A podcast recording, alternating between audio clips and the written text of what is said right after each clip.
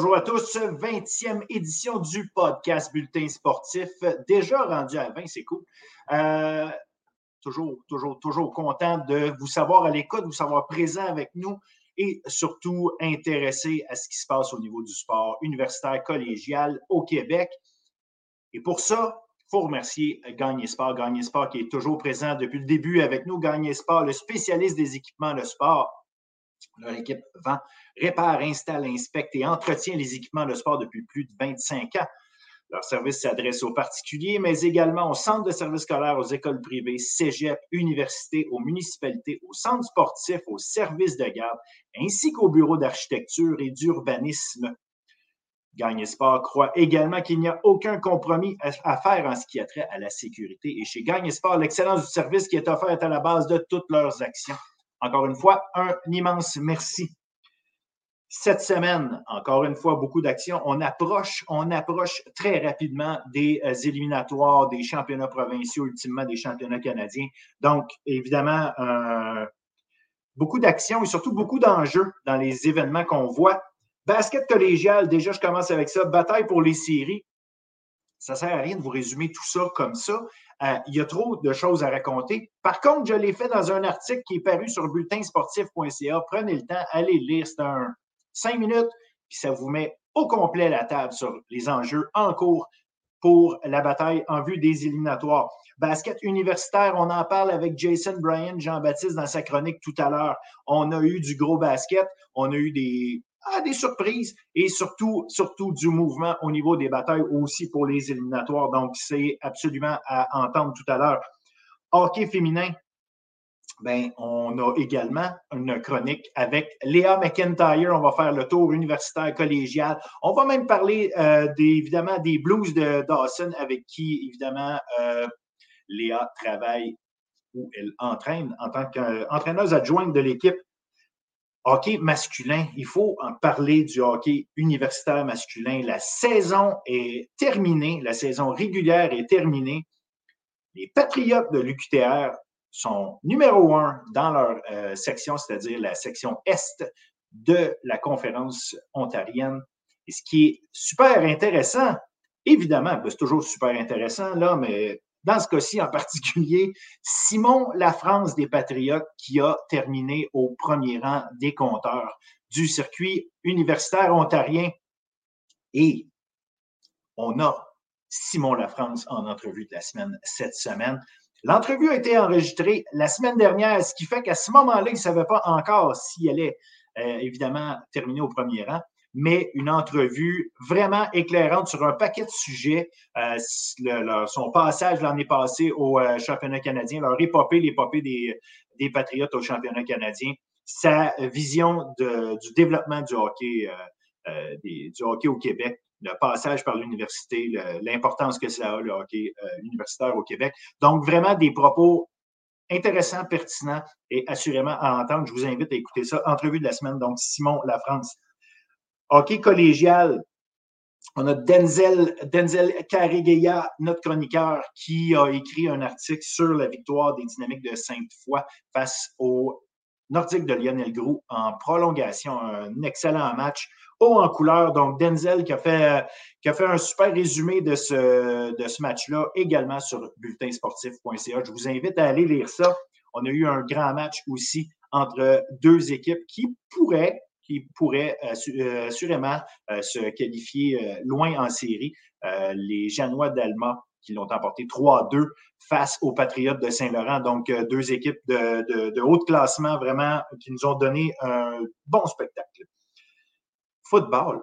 On est en hiver, football. Pourquoi je vous parle de football? Ben, il y a beaucoup d'actions, il y a beaucoup de choses qui se passent, puis c'est évidemment pas sur le terrain, mais dans les coulisses j'ai euh, rédigé, je vous amène beaucoup sur le site de Bulletin Sportif, mais euh, je vous pas, allez-y, allez-y souvent, le site de Bulletin Sportif. Euh, j'ai rédigé un article sur le départ de quatre entraîneurs de l'attaque des Redbirds de McGill. Allez voir ça. Il y a de l'action de ce côté-là. Il y a des choses qui se sont passées. C'est quand même bon. Euh, euh, on, tourne, on tourne une page, là. En fait, c'est un nouveau chapitre de euh, l'histoire de l'équipe de football des Redbirds de McGill. Donc, il va y avoir du changement de ce côté-là. Il va y avoir des nouveaux entraîneurs au niveau de l'attaque. C'est intéressant de savoir ce qui va se passer de ce côté-là. Une équipe qui, malheureusement, a gagné seulement deux matchs dans les deux dernières saisons. Donc, sans, sans réelle surprise, là, on a du changement de ce côté-là. Des fois, c'est peut-être la, façon dont les choses se sont passées euh, à l'intérieur de l'équipe qui était peut-être, euh, tant qu'il y a un ménage qui se fasse, il a été fait euh, d'une certaine façon. Donc, voilà, c'est à suivre du côté de McGill.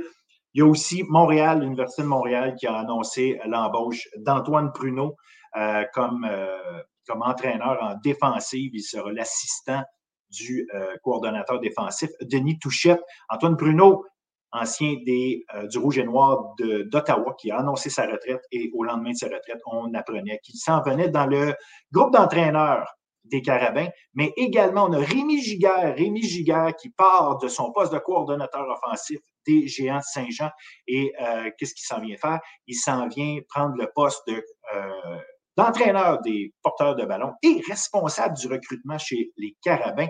Et à sa place, à Saint-Jean, qui deviendra le nouveau coordonnateur offensif? Je vous le donne en mille. Dimitri Moran, l'ancien carrière des Géants et également des Carabins de l'Université de Montréal, un leader hautement reconnu. Donc, j'ai bien hâte de voir ce qu'il ce va apporter à cette équipe, mais assurément une superbe tête de football qui s'ajoute euh, au groupe d'entraîneurs des Géants en remplacement de Rémi Giguet je continue en vous parlant de volleyball. Volleyball euh, collégial masculin, la saison régulière est terminée. Donc, la semaine prochaine, on va avoir euh, Saint-Jean contre Outaouais qui vont jouer un match de barrage avant les demi-finales qui vont jouer la semaine suivante. Euh, tout ça au cégep de l'Outaouais que ça va jouer. Donc, Saint-Jean contre Outaouais, ça va être intéressant parce que Outaouais, malgré sa position de quatrième au classement, a terminé en grande force. Hugo considère qu'il est en feu en fin de saison. Donc, ça, ce sera à surveiller. Euh, volleyball universitaire chez les femmes, l'UCAM qui a garanti, ou en tout cas euh, s'est assuré de sa première place au classement en vertu de, ses victoires en fin de semaine. Mais surtout, surtout, ce qui retient mon attention, c'est le fait que Sherbrooke, le vert de Sherbrooke, ils sont allés de deux victoires en fin de semaine, pendant que Laval subissait deux revers. Et ce que ça fait, c'est que ça fait que Sherbrooke prend le quatrième rang au classement qui était détenu par Laval. Et ce quatrième rang-là, c'est le dernier qui donne accès aux éliminatoires. Alors, un revirement de situation important après euh, que Laval ait battu Sherbrooke la semaine, la semaine précédente, ce qui donnait l'avantage à Laval. Donc, il leur reste chacune euh, un match à jouer contre Montréal. Euh, ça, va être, ça va être intéressant parce que Montréal est une équipe solide, mais Montréal également est une équipe qui euh, veut se battre pour essayer d'avoir les demi-finales, avoir l'avantage du terrain probablement en demi-finale. Donc, Montréal va vouloir gagner ses matchs, mais euh, un match contre Sherbrooke, un match contre Laval à jouer pour les euh, Carabins. Ce sera vraiment intéressant de savoir si une des deux équipes, Sherbrooke ou Laval, va réussir à prendre l'avantage contre Montréal. Si la logique était respectée que Montréal gagnait les deux matchs, bien évidemment, ça fait en sorte que Sherbrooke rentre. Si jamais Laval gagne le match et que Sherbrooke perdait ce match-là, on aurait égalité, mais, euh, Laval a l'avantage au bris d'égalité, ce qui donnerait euh, à ce moment-là. Euh, moment-là, évidemment, la quatrième place à Laval. Donc, c'est loin d'être terminé tout ça. Ça va aller jusqu'à la toute fin, à moins, évidemment, que Sherbrooke gagne son match contre Montréal. Ce sera à voir Enfin, je termine en vous euh, parlant des euh, championnats provinciaux de euh, badminton universitaire qui avaient lieu à Montréal. Donc, au niveau de ces championnats-là, qui a été grand champion au niveau provincial? Eh bien, ce sont les Carabins de l'Université de Montréal qui ont remporté la bannière, les bannières masculines et féminines. Bravo à ces deux équipes-là. voilà, donc c'est ce qui fait le tour de la, L'actualité de la semaine au niveau du sport étudiant, je vous rappelle les chroniques de Jason Bryan Jean-Baptiste pour le basket universitaire, de Léa McIntyre pour le hockey féminin et l'entrevue de la semaine avec l'excellent Simon Lafrance, hockeyeur des Patriotes de l'UQTR. Je vous invite vraiment à écouter cette entrevue-là. Des propos intéressants, pertinents et surtout, surtout, qui vont vous permettre de connaître un grand leader de cette, de cette équipe qui, assurément, va continuer sa carrière au niveau pro dans les prochaines années. Alors voilà, bonne émission tout le monde.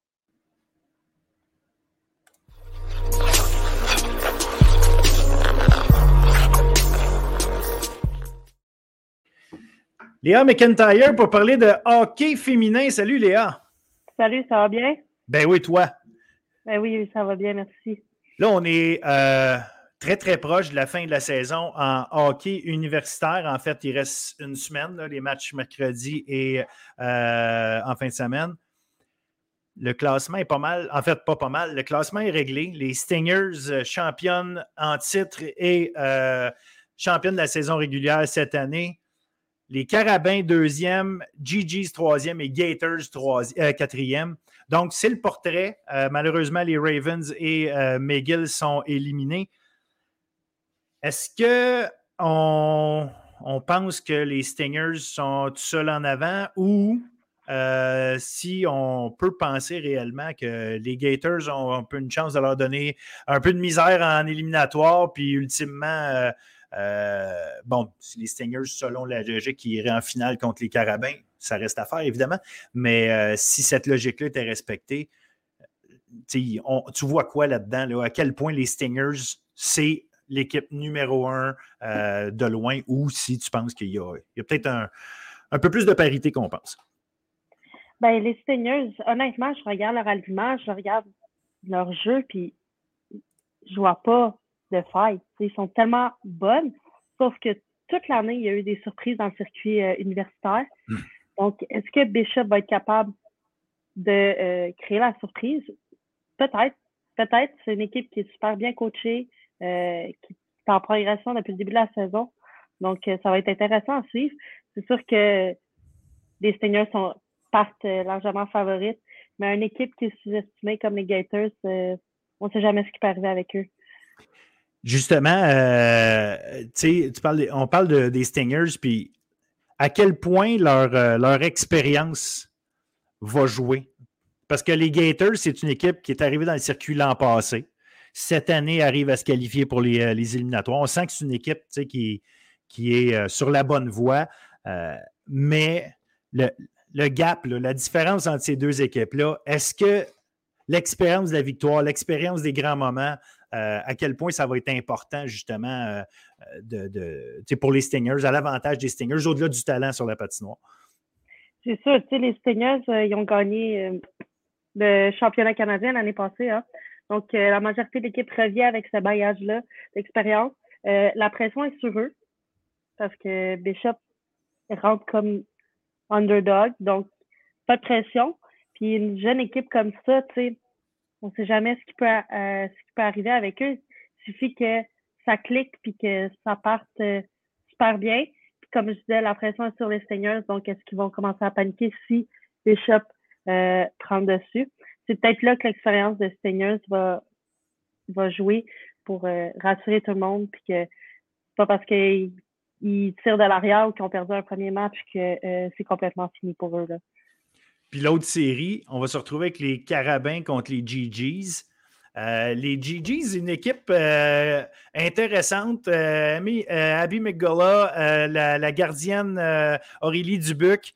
Il y a quand même des joueuses intéressantes là-bas qui pourraient peut-être justement, elles aussi, encore une fois, oui, ce serait une surprise, mais il reste que les GG se sont tenus dans le, dans le groupe de tête toute l'année. Donc, euh, ce serait, euh, oui, une surprise, mais en même temps, c'est loin d'être une différence énorme entre les Carabins et les GGs, à mon avis. Oui, ça va être une série vraiment intéressante à suivre. Je trouve que ça va jouer chaudement, probablement chacun des matchs. encore une fois, on a eu plusieurs surprises cette année dans le circuit universitaire avec ces équipes-là. Donc, les DJs pourraient réussir à, à, créer une surprise en battant les Carabins. C'est sûr que pour les Carabins, c'est la préparation pour le championnat canadien qui arrive à grands pas. Euh, dans un mois, quasiment jour pour jour, le championnat canadien va commencer. On sait que c'est eux qui reçoivent le championnat, donc ils sont qualifiés d'office. Euh, donc, je pense que ça va être une bonne préparation pour eux là, pour arriver prête au championnat canadien. Puis, ça va être de voir Audrey Andriette qui a une saison euh, exceptionnelle, comment elle va, euh, comment il va se lever pour, euh, pour les séries. Oui, parce que tu parlais, tu parlais de la pression pour les Stingers parce qu'elles sont championnes en titre.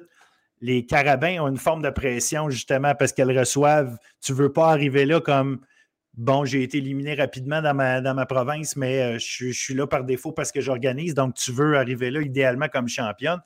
Puis Audriane Veillette, c'est clair que les, euh, les, projecteurs vont être sur elle. Là. Tu parles de la joueuse clé. Tout le monde au Canada connaît son nom. Euh, donc, euh, ça devient une, joueuse qui va être marquée. donc, elle, elle, sait qu'elle a besoin d'amener son équipe. Avant même les championnats canadiens, elle a besoin d'amener son équipe à des bonnes performances pour mettre son équipe en confiance. Exact. elle a été capable de se lever dans les grands moments quand elle était avec l'équipe nationale. J'ai pas crainte qu'elle va être capable de le faire euh, maintenant euh, dans les séries avec les Carabins, puis euh, jusqu'au championnat canadien. Puis aussi, il faut, faut se rappeler que puisque les Carabins sont qualifiés d'office, il y a seulement une équipe du RSEQ qui se classe autre qu'eux. Normalement, c'est deux équipes qui vont au championnat canadien, donc ça va être une lutte serrée à savoir qui va réussir à se classer pour se rendre. Mais logiquement, logiquement, on devrait avoir les Stingers et les Carabins mais euh, ça, reste à voir. Il y a des, il y a, des bonnes joueuses, puis il y a, des, euh, il y a clairement euh, un enjeu. à cause de l'importance de l'enjeu, des fois, il faut, faut gérer, gérer les émotions, gérer le, gérer le moment quand même. Exactement. Ça va être, ça va être deux belles séries à suivre, avec des émotions dans le tapis pour les, quatre équipes, c'est certain. Puis, comme tu dis, la gestion des émotions va, être importante pour ces séries-là. Du côté collégial, euh, qui est euh, ta cour à toi, on rappelle aux gens que tu es, euh, coach avec les Blues de Dawson. je voulais en parler justement des Blues, mais on va peut-être y retourner après. On va regarder qu'est-ce qui se passe actuellement, justement. Coureur le Champlain Lennoxville qui continue d'être en avant, mais les Titans de Limoilou qui ont une deuxième moitié de saison incroyable. Puis je me demande à quel point, justement, ce n'est pas les Titans de Limoilou qui sont l'équipe à battre euh, actuellement. Puis j'enlève rien à, Champlain et Knoxville, mais à quel point Limoilou est l'équipe euh, la plus. Euh, comment je pourrais dire, la plus forte actuellement ou la plus, la plus en confiance, la mieux, celle qui, est on a roll, si on, si on peut dire, qui va, qui, qui, va peut-être entrer dans les séries justement avec, avec les, peut-être un statut de favorite, même si elles, officiellement, elles ne seront pas premières, pas nécessairement en tout cas. Ben, c'est tellement serré le classement. Ils ont trois points de différence. Limoilou, il leur reste trois matchs, dont un contre Knoxville. Euh, donc, est-ce qu'ils vont être capables de les rattraper? Si, euh, si Champlain euh, échappe un match, ça se peut que ça se peut que les rattrape, mais c'est sûr que Limoilou a le momentum présentement. Ils sont vraiment euh, dominantes, ils jouent bien, ils réussissent à aller chercher des points à tous leurs matchs depuis le retour des fêtes. Même en tournoi, a deux semaines, ils se sont rendus en demi-finale. Euh, c'est sûr qu'ils vont entrer en série avec un momentum. Euh, ça va être euh, ça va être excitant. Là. Si, je me fie au classement, ils devraient jouer contre Édouard Montpetit en première ronde. moi, être les Lynx, c'est sûr que, je serais un peu peur de, leur momentum présentement. Là, ils sont inarrêtables. C'est impressionnant à voir aller. Est-ce que Qu'est-ce qui différencie justement Limoilou des autres équipes? Euh, est-ce que c'est leur, capacité à avoir un jeu collectif vraiment. Euh, quand je parle de jeu collectif, je parle de capacité à faire rentrer trio après trio, où est-ce qu'on semble avoir euh, une profondeur justement qui permet d'être efficace avec à peu près tout le monde n'importe quand sur la patinoire. Est-ce que c'est ça qui fait la grosse différence? Parce qu'il y a d'autres équipes, on, Évidemment, Champlain, Lennoxville, puis euh, John Abbott avec leurs deux super joueuses, là, Santerre et, et, euh, Lucier. Euh, Limoilou pas nécessairement une joueuse de ce calibre-là, mais plusieurs très bonnes joueuses. Exact. Je pense qu'ils ont beaucoup de profondeur. Tu sais, qu'on regarde n'importe quel trio, n'importe quel paire de défenseurs, même au niveau de leur gardien de but, ça se ressemble beaucoup. Tu toutes des excellentes joueuses. il n'y en a pas une que je dirais qu'il est en arrière des autres. Ils sont tous au même niveau, ils sont tous excellents. Mais je pense que la culture gagnante au niveau de cette organisation-là est, vraiment, est vraiment forte. On sait qu'ils ont tellement gagné dans les dernières années que, veut, veut pas, euh, cette culture-là est très forte. Puis ça va, selon moi, ça va leur servir d'ici la fin de la saison et le début des séries. Puis aussi, ils ont une équipe qui est quand même bien. Je pense qu'ils ont 11 troisième année cette année qui vont graduer. Donc, c'est sûr qu'eux amènent un bagage d'expérience aussi malgré le fait qu'ils n'ont pas eu de, saison à leur première saison, ils ont quand même côtoyé les filles qui ont gagné les années précédentes. Ça, ça, vaut pour beaucoup. Est-ce que John Abbott, parce que John Abbott reste tout le temps une bonne équipe, mais on dirait que John Abbott est une petite coche en arrière de ces deux, ces deux premières équipes-là.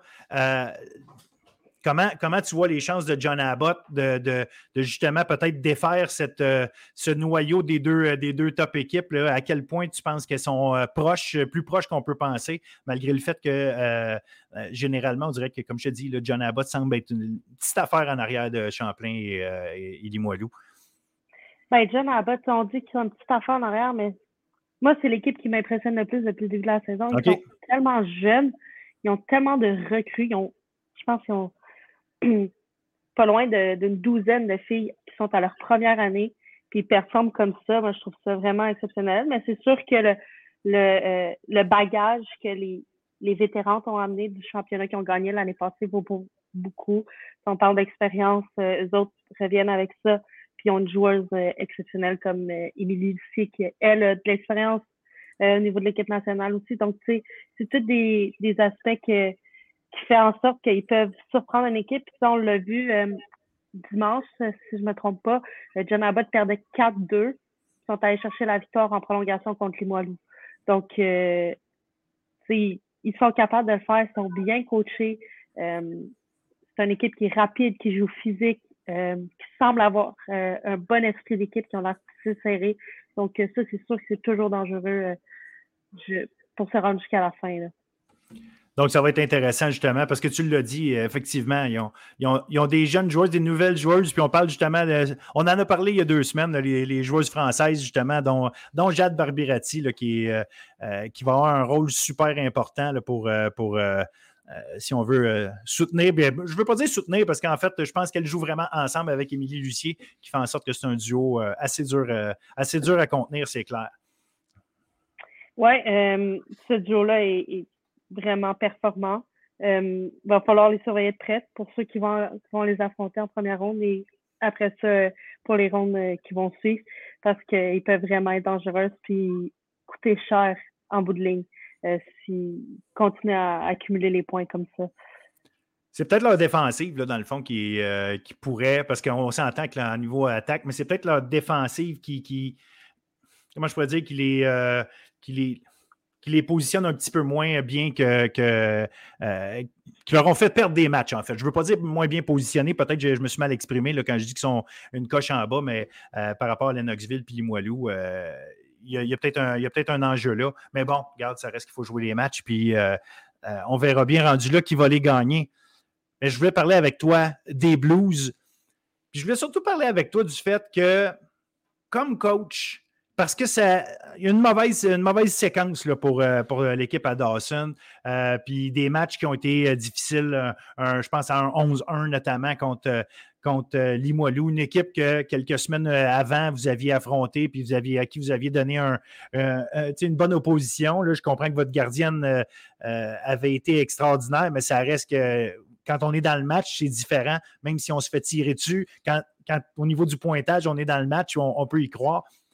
Comment on, aborde ça avec nos joueuses dans les pratiques ou après les matchs quand ça fait quelques matchs de suite, justement, où les, défaites sont, dures. Ce n'est pas, euh, pas des 3-2, ce n'est pas des, euh, des 4-2, c'est des 6-1 puis des 11-1. Puis comment on prend ça, puis comment on travaille avec nos joueuses pour les garder concentrées, puis euh, motivées, puis disciplinés à faire leur, leur travail? C'est sûr que c'est un moment qui est, plus difficile. Euh, c'est dur pour euh, l'humeur aussi euh, de nos joueuses. Mais on essaie de se concentrer sur ce qui fonctionne parce que malgré les défaites avec les gros scores, des fois, c'est plus difficile pour les joueuses de, de le voir, mais il y a des belles choses qui se passent. il y a des choses qu'on leur demande qu'ils réussissent à, à exécuter. donc, on essaie de se concentrer sur ça et puis de renforcer ça le plus possible pour justement continuer à progresser euh, dans ces aspects-là qui fonctionnent. Euh, puis on met beaucoup d'énergie sur réussir à scorer des buts. on score un but en moyenne dans nos derniers matchs. On peut pas aller loin avec un but, même si Jeanne est, exceptionnel derrière nous. donc, c'est ça. On travaille sur ce qui va bien. On met beaucoup d'énergie sur réussir à marquer. On fait des vidéos, on regarde ce qui a moins bien fonctionné. Euh, puis on, espère être capable de, sortir de tout ça avant d'entrer en série. Est-ce que, euh, vous travaillez collectivement dans ce temps-là ou c'est plus un travail individuel? Tu parlais de on travaille euh, qu'est-ce qui va bien? Est-ce que c'est qu'est-ce qui va bien collectivement ou est-ce que c'est bon, telle joueuse, regarde là, euh, oui, ça va mal généralement, oui, on perd le match, mais tu parlais de choses qui vont bien. Est-ce que vous prenez le temps de, parler individuellement à chaque joueuse pour dire, toi, ça va bien ton affaire à tel niveau, tel niveau, ou vraiment euh, c'est collectivement, ou bien c'est les deux aussi? comment, qu'est-ce qui est la priorité dans ce temps-là? Ben, on fait un peu les deux. C'est sûr qu'en séance vidéo, il y a des séances vidéo collectives, des séances vidéo individuelles ça me permet justement de prendre du temps avec une joueuse puis de lui dire que, regarde, malgré tout ça, euh, ça va quand même bien pour toi individuellement. Puis au niveau collectif, ben, on sort les séquences.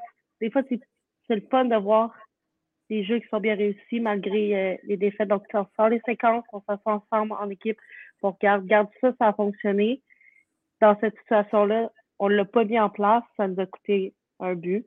Donc, euh, non, c'est autant le collectif que l'individuel. Euh, on essaie de, rester positif puis de, de ramener une bonne énergie euh, pour être capable de s'en sortir. Puis à quel point c'est le travail des coachs versus le travail des leaders de l'équipe de rassembler tout le monde, de, s'assurer? Parce que ça reste qu'au niveau collégial, les, les joueurs sont encore jeunes quand même. Ce n'est pas comme des pros où est-ce que quelqu'un se fait 12 ans qui est dans l'équipe et qu'il y en a tellement vu. C'est pas pareil, tu peux pas avoir ça. Mais quand même, tu as des, personnalités de leader. Ça, ça, ça, change pas, ça change rien. Puis les filles, ça fait quand même. Ils n'ont pas commencé à jouer au hockey l'année passée non plus. Là. Donc, à quel point, justement, tes, leaders ont un rôle à jouer ou c'est les coachs qui ont besoin de soutenir les leaders pour faire comprendre que non, vous n'êtes pas tout seul là-dedans, c'est pas juste à vous autres à ramasser tout le monde. C'est quoi le rôle euh, des coachs versus les leaders de l'équipe? Je pense que c'est un travail d'équipe. Euh, on a beaucoup de discussions avec notre groupe de leaders. On a une capitaine qui est formidable, Zoé Boussamra. Euh, vient souvent nous voir pour discuter avec nous, pour justement créer le, lien. Les joueurs ont des rencontres avec notre euh, préparatrice mentale aussi pour justement continuer à discuter puis d'essayer de tourner la roue. Euh, mais c'est ça, la communication se fait bien entre le groupe de leadership et le groupe d'entraîneurs. On prend, euh, c'est sûr, certaines responsabilités, mais les joueurs ont certaines responsabilités à prendre aussi. Donc, euh, non, ça, ça va bien entre, entre les deux. Là. Good, good, good. Ben écoute, je peux juste vous souhaiter que tout se replace, puis je suis sûr que ça va arriver. Je ne suis, pas inquiet. Il va, il va arriver des bonnes choses d'ici à la fin de l'année. Donc, il vous reste trois matchs à jouer. Euh, trois matchs pour vous, comme, comme on dit, se, remettre dedans, retrouver des sensations positives. Puis après ça, euh, les éliminatoires. Donc, euh, on, va, on va se reparler bientôt. Puis on va, euh, on va faire le tour de ça juste avant les éliminatoires, justement. Euh, savoir où est-ce qu'on en est exactement et pas juste essayer d'interpréter des possibles positions au classement. On va avoir une, euh, vraie idée. on va faire le tour. Puis à ce moment-là, tu me parleras de comment vous préparez votre équipe, justement, pour les éliminatoires. L'aspect, on efface ce qui s'est passé depuis le début de l'année, puis se, concentrer sur ce qui est à venir. Oui, il nous reste trois matchs. Écoute, on va aller chercher. On parlait de momentum avec Limoilou. Euh, tantôt, on va aller chercher un momentum pour nous aussi. On joue Edouard Petit deux fois. On joue euh, John Abbott. John Abbott, c'est des grands euh, rivaux. La dernière fois qu'on a joué contre eux, ça avait brassé. Donc, je suis certaine que les émotions vont être dans le tapis pour ce match-là. ça devrait être un match intense.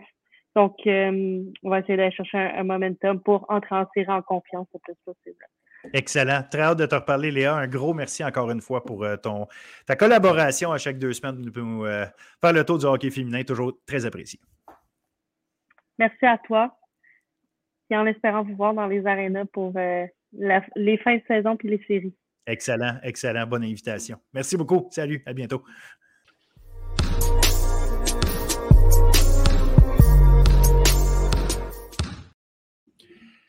Jason Brian Jean-Baptiste pour parler de basket universitaire. Salut Jason. Salut Phil, salut tout le monde. Grosse fin de semaine, encore une fois, des programmes doubles, encore une fois. Là, on avait Bishops UCAM, McGill Concordia. Évidemment, on est très, très proche de la fin de la saison. Fait que les matchs prennent, euh, euh, prennent du galon en termes de valeur. On va commencer du côté féminin. Côté féminin, euh, avec Bishop Sucam, on avait droit à une confrontation au sommet, euh, c'est-à-dire les euh, Bishops qui étaient en tête du classement, mais Lucam qui était deuxième depuis, depuis un bon bout de temps. Et puis, on avait la chance de voir qui, qui, qui, allait se positionner en, tant qu'équipe numéro un. Je sais que tu aimais beaucoup Lucam. De mon côté, j'aimais bien Bishops. juste pour le fun, parce qu'habituellement, je n'ai jamais raison. cette fois-ci, je pense que Bishops a établi un gain de supériorité en fin de semaine. Il euh, faut qu'il joue les matchs en, éliminatoire et tout. Là, ça, va être à recommencer. Mais en fin de semaine, clairement, euh, Bishop a eu le dessus sur, euh, sur le cas. Écoute, 100%, je pense que Bishop, ils ont montré que c'était la meilleure équipe de basket du circuit. je pense que le match s'est déroulé un peu comme qu'est-ce que j'avais déjà mentionné dans d'autres podcasts où j'étais vraiment curieux de voir comment Bishops, ils allaient s'ajuster à la pression de Lucan. Puis en début de match, honnêtement, le match se déroulait un peu comme qu'est-ce que je pensais que ça allait arriver, que Lucan physiquement se sont imposés, notamment avec Fredlin Verrier. Tu sais, la pression qu'ils mettaient, ça créait beaucoup de pertes de ballon défensivement, puis ils avaient beaucoup d'agressivité.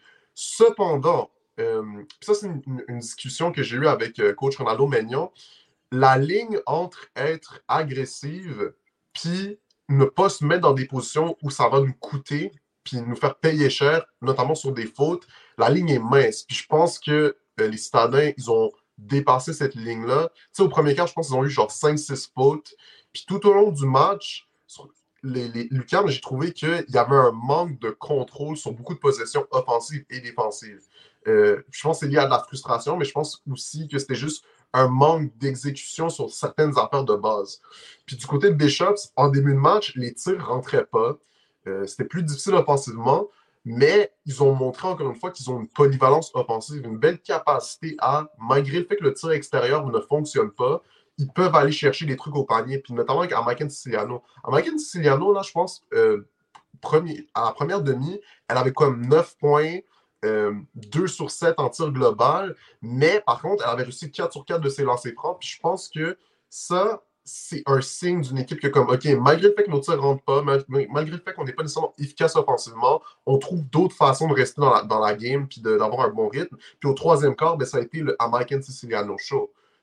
Quand, encore une fois, quand au basket, tu as la meilleure joueuse sur le terrain, tu as le meilleur athlète sur le terrain, ça, fait toute la différence. Puis American Siciliano a été complètement dominante. Euh, elle a pris deux tirs aux trois points pour donner l'avance à Bishops. Ça comme, à partir de ce moment-là, le momentum a été complètement du côté des Gators. Puis ils ont pris le contrôle de ce match-là. Puis du côté des, des Citadins, il n'y a personne vraiment qui a répondu à ce challenge-là, à ce défi-là. Puis au final, quand tu as un écart comme ça, euh, une équipe aussi polyvalente que Bishop offensivement, euh, c'est difficile de revenir dans un match comme ça. Non, ben, puis tu as raison. Puis, on dirait que chaque petit détail à la fin du match est allé du bord de Bishops. On regarde, tu parlais tantôt des, des lancers francs. Ben oui, il y en a eu plus. Mais tu sais, qu'à un moment donné, tu, réussis, tu réussis des points là euh, que tu t'en vas chercher. Fait que ta différence est là euh, au tir de trois points.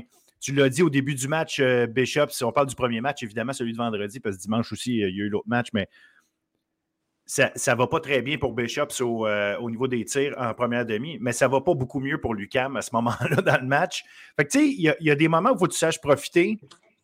Puis, euh, pour une raison X, Bishops trouvait le moyen de ne pas euh, se creuser un trou malgré les, moments où ça allait moins bien. Puis quand ça s'est mis à aller bien, le edge était tout le temps de leur côté. Et tu l'as dit, American Siciliano, puis ça, je vais le répéter, là, à cause qu'on n'a pas énormément de, d'emphase qui est mise sur notre sport universitaire par les médias en général.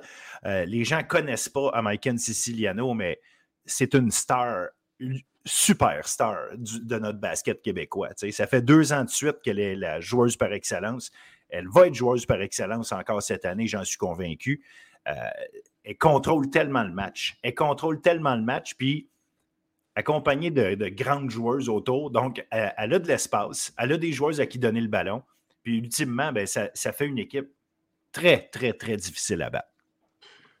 Moi, ce qui m'impressionne le plus avec American Siciliano, je l'ai eu en entrevue après le match. Un, elle avait aucune idée qu'elle avait franchi la, marque des 1000 points pour sa carrière ce qui était quand même assez drôle. Mais aussi, c'est une affaire que, comme, qui revient souvent quand je la parle, elle adore les moments où son équipe est comme dans, dans le pétrin. Puis que c'est des moments où elle peut changer la dimension d'un match. Elle, elle, adore ces moments-là. C'est quelque chose qui est très peu commun euh, dans, plus, dans les, chez nos athlètes, ben, à ce niveau-là. C'est pas tout le monde qui adore ça quand ton équipe, ça va pas bien, puis que tu dois être la personne qui doit changer la dimension du match, qui doit changer le momentum. Elle, elle adore ça. Elle, en fait, elle a, elle a plus de plaisir dans ces moments-là. Elle adore ça. Ça, te montre son niveau de confiance, pareil. Oui, c'est ça. Puis c'est ça, c'est que de la confiance qui te permet d'adorer ces moments-là. Parce que dans les fêtes, t'as mieux gagné que d'être en train d'être dans le trouble. Mais la réalité, c'est elle aime ça, comme tu dis, parce qu'elle sait qu'elle est capable de faire la différence. Puis elle cherche à la faire. Non, non, c'est franchement. C'est une joueuse qu'il faut voir. C'est sa dernière année, là, euh, euh, cette année. Euh, l'année prochaine, elle ne sera, sera, pas là. Donc, il, faut, il faut absolument, absolument profiter des, moments qu'on a à la regarder jouer. Oui, effectivement. Puis je pense aussi que, en tout cas pour le second match qui a été à Bishops, là, Bishops a complètement dominé. Puis moi, ce qui. L'aspect qui m'a le plus surpris, c'est à quel point Bishops, ils dominent l'intérieur, qui ont dominé l'intérieur dans ces matchs-là. Tu sais, euh, pour ce deuxième match-là, ils ont 46 euh, rebonds face à 38 du côté de Lucan. Euh, encore une fois, ils n'ont pas nécessairement réussi à, chercher tant de, d'essais sur la ligne de lancer franc. Par contre, leur polyvalence puis leur efficacité aux trois points a été remarquable. ils ont rentré 10 3 points dans ce match-ci. Ils ont terminé avec 40% de réussite aux trois points. Euh, ça, c'est pas tout le temps que ça arrive. Une bonne assiduité collective comme ça aux trois points. Euh, quand tu es capable de faire ça, euh, ça, rend, ça fait toute la différence. Fait pour moi, c'est ça qui a expliqué le, résultat au second match. Je pense qu'encore une fois, du côté de Lucam, ça va être juste important de voir comment ils peuvent essayer de faire circuler le ballon. Puis de. quand à l'intérieur, ça ne marche pas, là, ça fait deux matchs, en fait trois matchs de suite, en fait, qu'à l'intérieur, il y a, comme des. y a, comme un. Quand, quand ça marche pas, puis quand il y a, y, a, un peu de congestion de ce côté-là, c'est de faire circuler le ballon au périmètre, puis de réussir de capitaliser sur d'autres opportunités, euh, notamment sur des tirs extérieurs, puis c'est pas arrivé dans, dans, les derniers matchs. Je pense que ça va être une question de voir comment on peut se réajuster offensivement. Euh, puis parce que défensivement, l'intensité est là. L'effort est, toujours là avec cette équipe-là. Je pense que c'est juste une question d'exécution euh, sur certaines affaires de base. Puis, euh, tu le dis aussi, euh, l'extérieur. Au début de la saison, on avait Yasmine Gassimi, la, jeune euh, qui, était là, qui on, la sentait rapidement je n'irai pas jusqu'à dire en contrôle, mais en confiance, mettons. elle a rapidement pris confiance. Puis plus la, saison avance, c'est pas elle qu'on utilise. ou en tout cas, oui, elle joue, mais elle joue beaucoup moins de minutes. Donc, euh, je ne sais pas si c'est parce qu'elle, ça pourrait être une option éventuellement, euh, justement, au périmètre. Je sais que c'est une joueuse jeune, mais euh, c'est peut-être une joueuse qui, pourrait apporter des solutions parce qu'au début de la saison, elle faisait des bonnes choses. Non, ça peut être une option. c'est quelque chose à voir dans les prochains matchs, mais encore fois, puis comme je l'ai mentionné au début du podcast, c'est vraiment la ligne entre jouer avec de l'intensité et ne pas se mettre dans des positions qui vont nous coûter. C'est vraiment ça avec euh, cette équipe de, parce qu'elles sont, elles sont talentueuses, elles jouent avec de l'agressivité, euh, puis ça c'est mené par les jumelles derrière, puis tout ça se propage dans le reste du collectif, mais vraiment être capable de rester en contrôle, que ce soit sur essayer d'avoir des tirs faciles au panier, puis de ne pas nécessairement laisser les émotions prendre le dessus dans, dans les matchs, puis de, de, se mettre dans des situations avec des fautes accumulées, parce qu'après ça, c'est quand tu accumules des fautes, ça devient difficile de jouer défensivement aussi ardument que, tu peux parce que ben, c'est plus. Tu es, en position que tu ne peux pas nécessairement euh, prendre autant de risques et être aussi physique parce que tu sais que tu es, en fall trouble, comme ils disent. Fait défensivement, ça te limite, puis offensivement aussi. Donc, euh, absolument. C'est sûr, c'est sûr, si ton, ton identité, c'est de l'intensité, à partir du moment où les fautes, euh, les fautes deviennent un enjeu, ben, effectivement, ça, te coupe des, ça te coupe les élans un peu. Donc, c'est intéressant, Bishops qui s'assure de, la première place. les deux défaites de Lucam amènent Lucam à être maintenant au, au troisième rang du, du classement.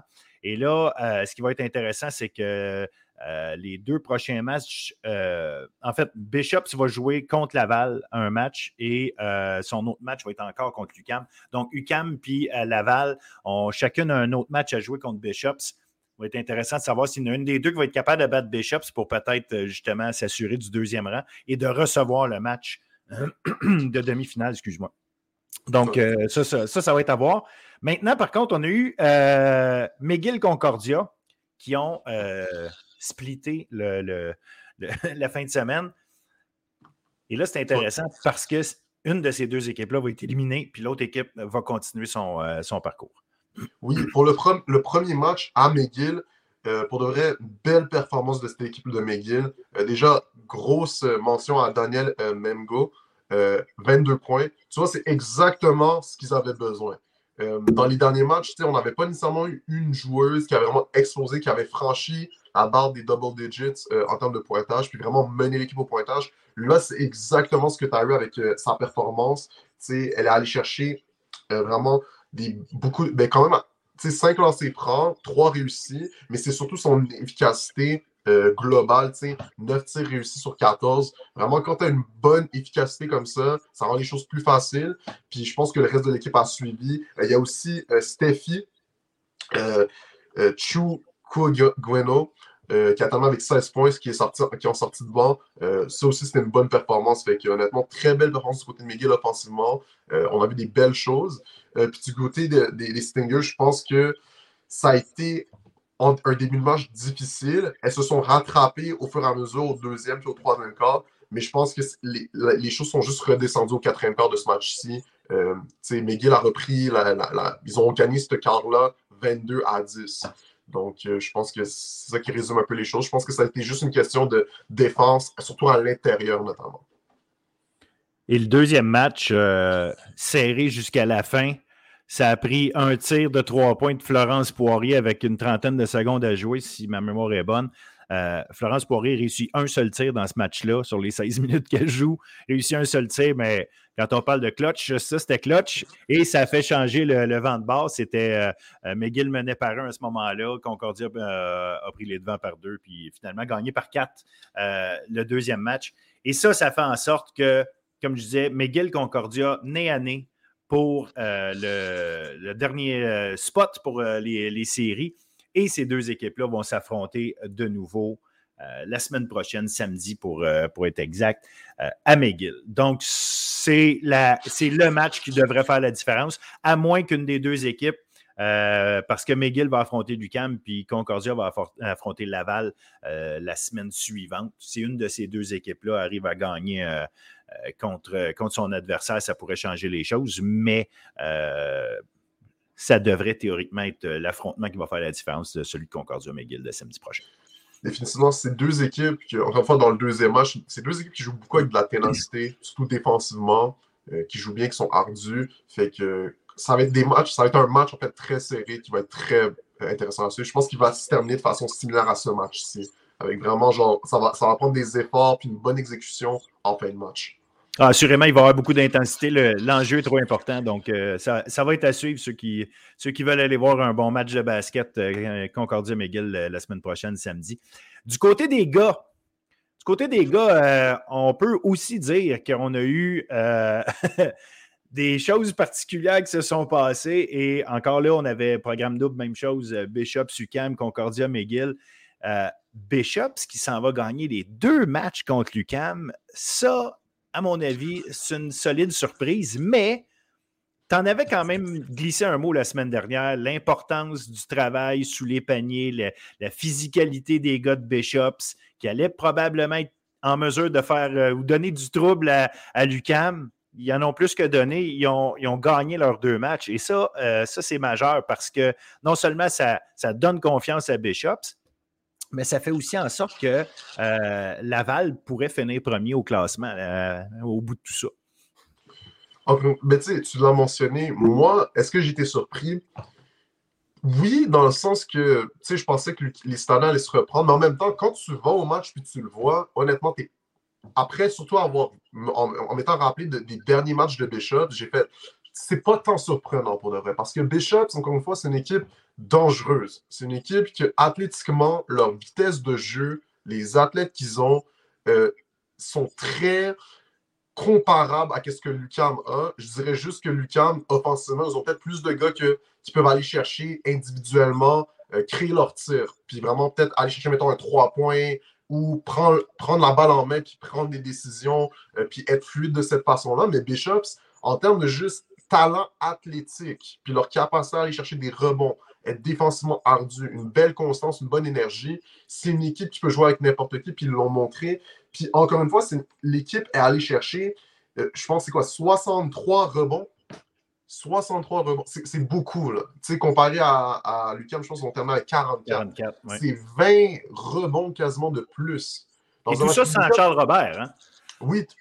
Encore une fois, tu sais, sans, sans, Charles tu viens de le mentionner, fait ça, encore une fois, ça montre à quel point cette équipe-là, techniquement, sont, sont, vraiment efficaces.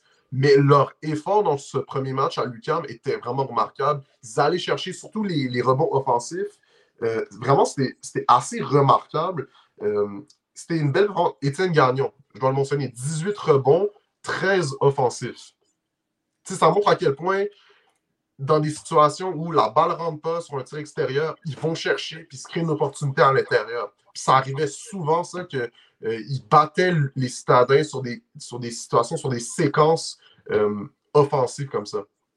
Ah, puis Étienne Gagnon, en même temps, en fait, c'est 37 rebonds en fin de semaine pour Étienne Gagnon. C'est, euh, ce, ce gars-là, euh, c'est une recrue, je, veux le rappeler. C'est un ancien des volontaires de Sherbrooke. Étienne Gagnon, c'est une recrue qui, plus la saison avance, plus il fait sa marque sur cette ligue-là. Euh, franchement, un gars qui a une sérieuse chance d'être recrue de l'année. En fait, il est probablement en avance, à mon avis.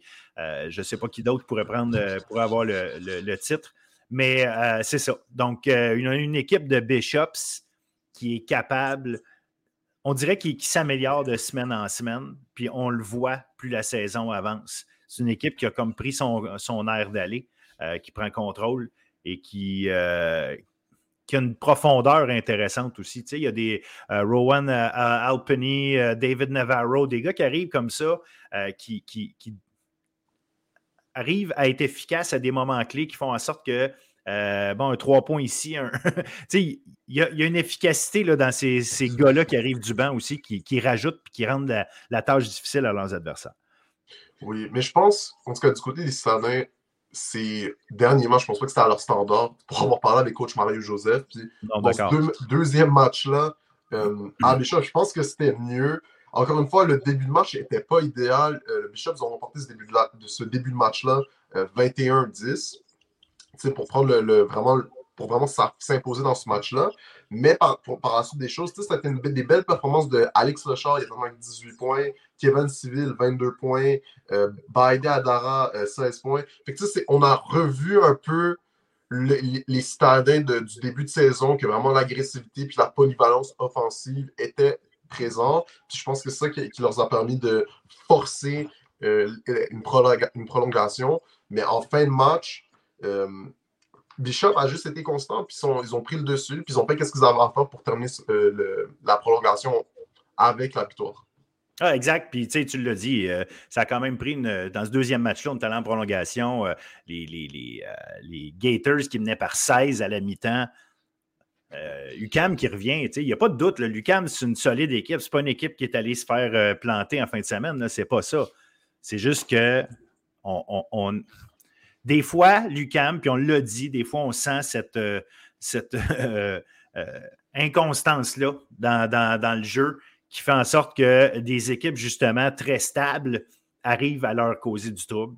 Pourtant, c'est une, sur papier, je pense que c'est la meilleure équipe encore pareil du, du circuit québécois quand ils jouent collectivement, qu'ils font circuler le ballon, ils sont inarrêtables.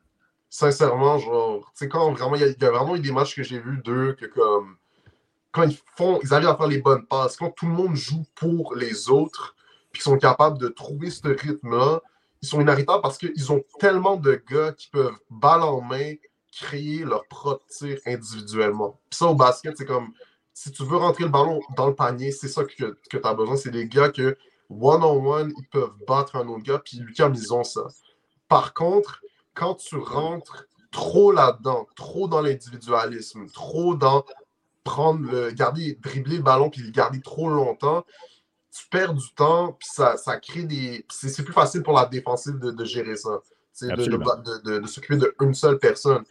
Fait que pour moi, ça, va être ça l'ajustement, ça va être continuer d'aller dans cette direction-là, de revenir à plus du basketball collectif. C'est pas que c'est. J'ai pas envie de dire que c'est pas des gars égoïstes ou c'est quoi que ce soit, c'est pas ça. C'est juste des fois, ben, sur certaines séquences, ben, tu rentres là-dedans parce que c'est naturel, je veux pas. Quand tu es talentueux puis que tu sais que tu es capable de battre ton gars, ben, tu vas rentrer là-dedans. N'importe qui, c'est la nature humaine de faire ça. Là, ça va être juste de revenir à, aux bases du basketball qui est, je veux pas, c'est un sport d'équipe. Exact. Je pense que ça revient à ça. Puis le message, euh, c'est souvent celui-là. Euh, après, ça, ça, ça, devient récurrent avec Lucam. C'est juste d'avoir ça. Mais, mais ça montre que les autres. C'est un sport d'équipe, comme tu l'as dit. Puis les, les, il y a des équipes qui sont en train de se positionner. Euh, en tout cas, qui, sont plus stables que Lucam à ce niveau-là, c'est au niveau du jeu collectif. Et euh, voilà, fait que ça fait en sorte que Lucam est probablement ou peut-être en train d'échapper la, première position. Mais c'est ce qu'on va voir la semaine prochaine. D'ailleurs, euh, euh, Lucam et Bishops vont, recroiser le fer à Bishops. Par contre, pendant ce temps-là, on avait deux duels Concordia-McGill et on savait que c'était important parce que Concordia avait perdu sept matchs de suite, mais c'était l'occasion pour Concordia de gagner au moins un des deux matchs, puis respirer un peu, euh, un peu mieux, puis avec des, euh, en se disant qu'il allait pouvoir finalement entrer en, éliminatoire. Mais McGill a gagné les deux matchs, ce qui fait qu'on se retrouve avec deux équipes de Concordia et McGill à 5-9 qui vont se battre jusqu'à la fin pour les, euh, les, éliminatoires, comme chez les femmes d'ailleurs. Oui, je pense que du côté de McGill, encore une fois, défensivement, c'est une équipe qui joue tellement dur, puis qu'ils sont très constants. Euh, pour ce premier match, Samuel Chapeau a encore une très belle performance, 23 points. Euh, encore il montre à quel point c'est un, un, garde, c'est un, joueur vraiment spécial. Euh, j'ai trouvé que collectivement, surtout l'assiduité sur la ligne des trois points était très solide. ils ont terminé avec, je pense, 9 3 points complétés, ce qui n'est pas rien. sur la ligne des lancers francs, 14, 14 essais, 12 tentatives de réussite. Fait encore une fois, une belle efficacité globale, autant offensivement que défensivement. Du côté de Concordia, je pense que c'est vraiment. Ils ont des creux. Genre, par exemple, dans, le premier dans, dans ce euh, premier match, ils mènent le premier quart. Puis au deuxième quart, c'est comme complètement l'inverse. C'est comme McGill a réussi à se réaffirmer, prendre le dessus. Euh, puis ça se continue du côté de Concordia au troisième quart. Ils gardent ce creux-là pour le deuxième puis le troisième quart. Puis au bout d'un moment, c'est comme quand tu as McGill qui reste constant, mais ça fait toute la différence. Puis offensivement, McGill, ils arrivent à rester très assidu puis trouver un bon rythme. Alors que Concordia, je trouve que sur certains cas, c'est comme ils n'arrivent pas à s'affirmer, que ce soit à l'intérieur, que ce soit sur du tir extérieur, c'est plus difficile. Fait pour moi, c'est ça qui a fait la différence un peu dans ces deux matchs. Ben, tu le dis bien, c'est ça, des, des, creux de vague, puis. Mais à un moment donné, euh, c'est. Encore là, j'utilisais le mot récurrent tantôt, je pense que c'est encore ça. Puis, tu as mentionné le nom de Samuel Chaput pour McGill. Euh, au lieu de se retrouver avec une attaque avec Jenkins Elizovic, là, tu as Jenkins Elizovic Chapu. Et, et, je pense que ça positionne McGill euh, comme une équipe d'un autre niveau maintenant à cause de ça. Tu euh, en as glissé un mot à quelques reprises, comment un joueur ou une joueuse qui, domine peut faire une différence.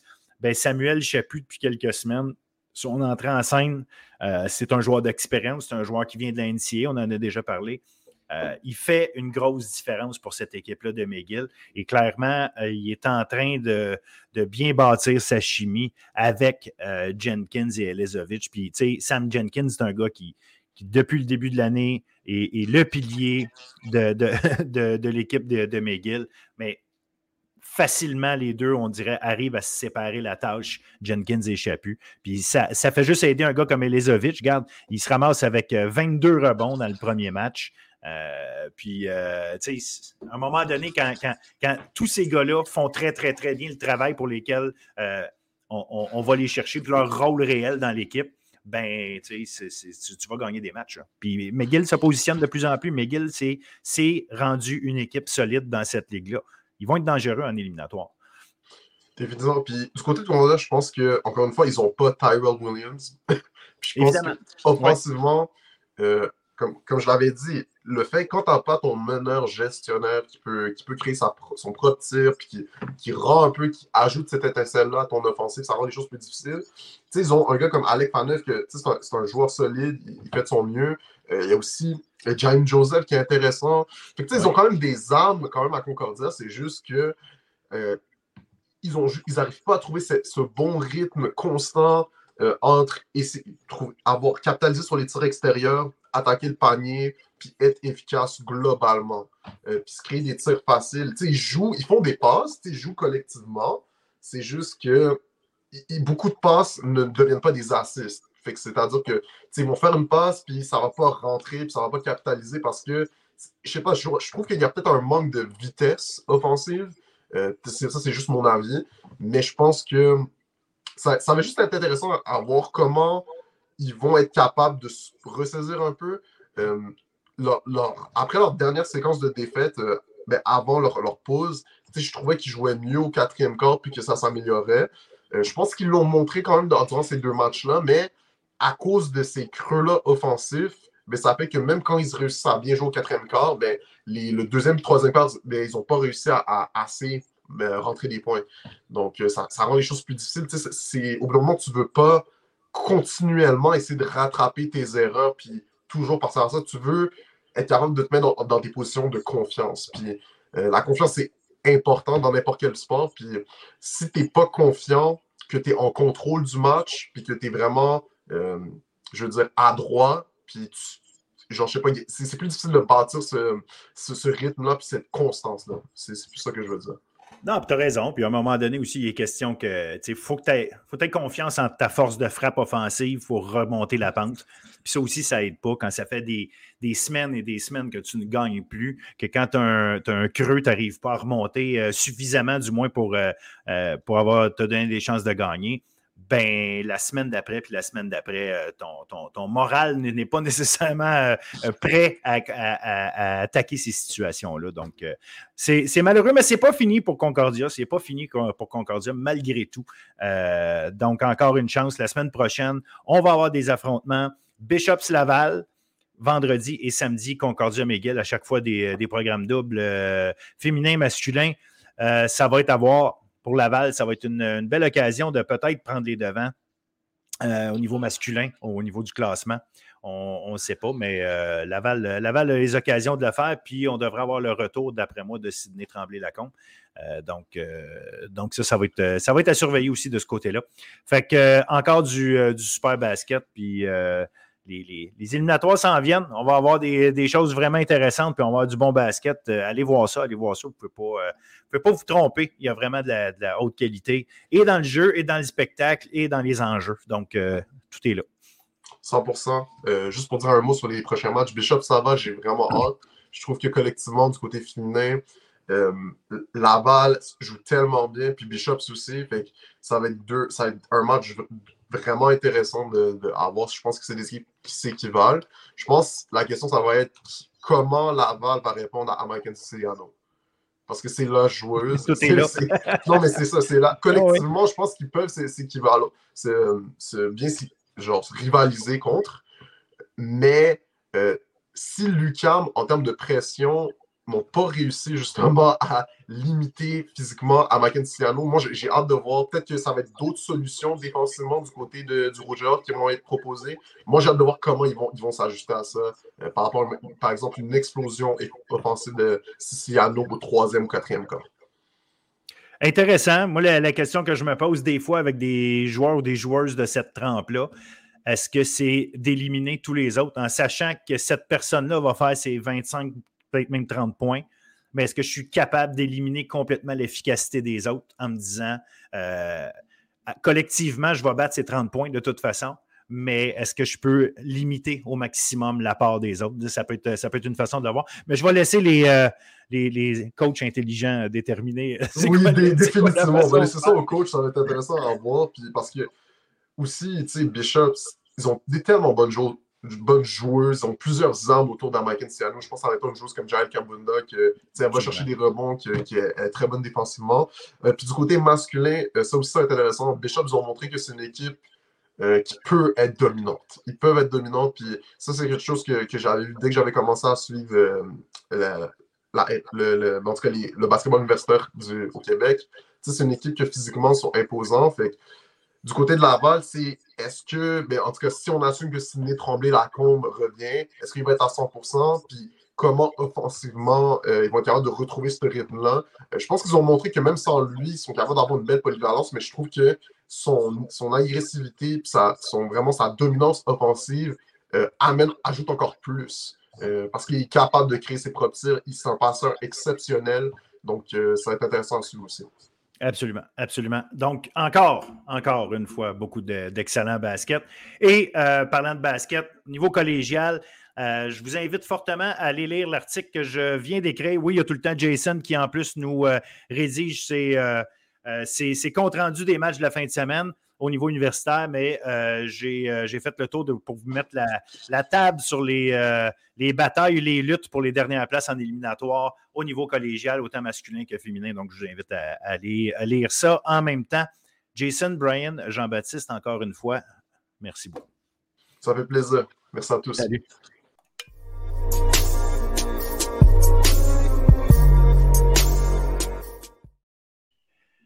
L'entrevue de la semaine. Cette semaine, on a la chance d'avoir avec nous un gars qui a été champion, ben, qui est encore champion canadien en titre, mm-hmm. euh, champion du monde même dernièrement, à cause que tu es allé aux, universiades de, des Patriotes de l'UQTR, l'équipe de hockey, Simon La France. Bienvenue à Bulletin Sportif, Simon.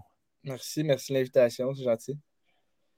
De prime abord, euh, un, comme je disais, champion canadien. Là, maintenant, champion du monde. Tu arrives des universiades avec l'équipe canadienne. C'est quoi, c'est quoi le, le, thrill, justement? J'ai posé la question à Amy Fecto il y, a, deux semaines quand je l'ai passé en entrevue, euh, qui était capitaine d'équipe canadienne euh, du côté euh, féminin. Toi, tu étais avec l'équipe canadienne, évidemment, du côté masculin. Comment, c'est quoi le thrill de représenter le Canada? C'était quoi pour toi cette expérience-là? Euh, honnêtement, c'était un honneur. C'était la première fois pour moi que, j'avais la chance de représenter la feuille d'érable. C'est un peu quelque chose que, tu ne penses pas qui est accessible pour euh, les, sports universitaires. quand tu es jeune, tu vois les, les World Juniors, les, euh, Olympiques, toutes les, les le, quand tu arrives junior, les moins 17, les moins 18. J'ai jamais été dans l'élite de mon âge, si je peux dire comme ça. Donc, c'était vraiment, vraiment cool pour moi de représenter la feuille d'érable. Je pense que c'était la la même chose pour la plupart de mes coéquipiers qui étaient là-bas. Oui, euh, il y en a beaucoup qui ont fait les moins 17, moins 18. Mais pour la plupart d'entre nous, c'était une des premières fois qu'on représentait le Canada. Donc, euh, c'est vraiment un feeling, euh, feeling spécial. C'est la première fois que tu mets le chandail.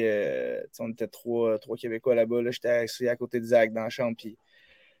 c'est un feeling spécial. Tu mets le, chandail de ton pays, tu représentes ton pays dans une compétition internationale. Puis on sort de là avec la, médaille d'or. Donc, on ne pouvait pas demander mieux. Puis justement, euh, représenter ton pays, puis là, euh, jouer contre du monde contre qui tu joues pas euh, d'habitude, tu sais, jouer contre d'autres pays, puis même le Japon. C'est drôle, j'ai l'impression de poser les mêmes questions que j'ai posées à Amy, mais quand même, je trouve ça spécial parce que c'est arrivé chez les gars puis chez les filles de, de, jouer contre le Japon assez loin dans le tournoi, alors que si tu regardes dans le temps normal, le Japon n'est même pas dans le game au niveau international. Fait, mais, mais que ce soit eux autres ou d'autres mondes, justement, de, jouer contre du monde contre qui tu ne joues pas euh, jamais ou presque, puis euh, d'avoir la chance de, les affronter comme ça, euh, c'est spécial quand même. Ben, c'est sûr que c'est quelque chose qui était nouveau. je veux dire, c'est chaque match était comme une nouvelle histoire, une nouvelle, nouvelle étape. on ne savait absolument pas à quoi s'attendre. oui, on faisait du, du pre-scout. Les, les, coachs là-bas étaient vraiment sharp, donc on savait un peu à quoi s'attendre des équipes, mais on est arrivé contre le Japon un dimanche matin à 9h30. Euh, le premier chiffre, on s'est tout regardé. Bon, on OK, ils sont rapides, ça va jouer. Euh, mais on, est sorti de là. Puis, je pense que c'est ça qui fait la, force de notre équipe. peu importe le style de jeu qu'on avait contre le Japon, c'était extrêmement rapide. Contre les Américains, même chose. Euh, les Tchèques, c'était des gros bonhommes qui jouaient physique. Mais peu importe le style de jeu que l'autre équipe avait, on était capable de la matcher et d'être encore meilleur que les autres. Je pense pour ça qu'on est ressorti de là avec la médaille d'or. Mais pour répondre à ta question, c'est sûr que c'est spécial de jouer contre, contre du monde que tu n'as absolument aucune idée qui ils sont, mais eux autres, en échange, n'ont absolument aucune idée de qui. Ben, il y a ça. Donc, c'est, euh, ouais, c'était vraiment cool. Revenons euh, sur euh, nos terres à nous autres. Toi, tu as joué au hockey essentiellement toute ta vie, j'imagine. Tu as commencé, tu as, dû commencer bien jeune. tu as quand même joué du bon niveau, là. pas. je pense que le monde sous-estime un peu les gars qui arrivent dans l'universitaire, d'où ils viennent. La plupart viennent du junior majeur, la grosse, grosse majorité. On passé par là. Tu as joué ton midget 3 après ça, tu es allé, tu as, fait ton junior majeur à, Val d'Or et à Victoriaville. Tu as même été capitaine à Victoriaville. Fait tu as, du gros hockey dans, le corps après. Est-ce que toi, tu as pensé à aller euh, tester le, professionnel, les East Coast de ce monde, l'Europe, avant de décider d'aller euh, jouer à, l'université?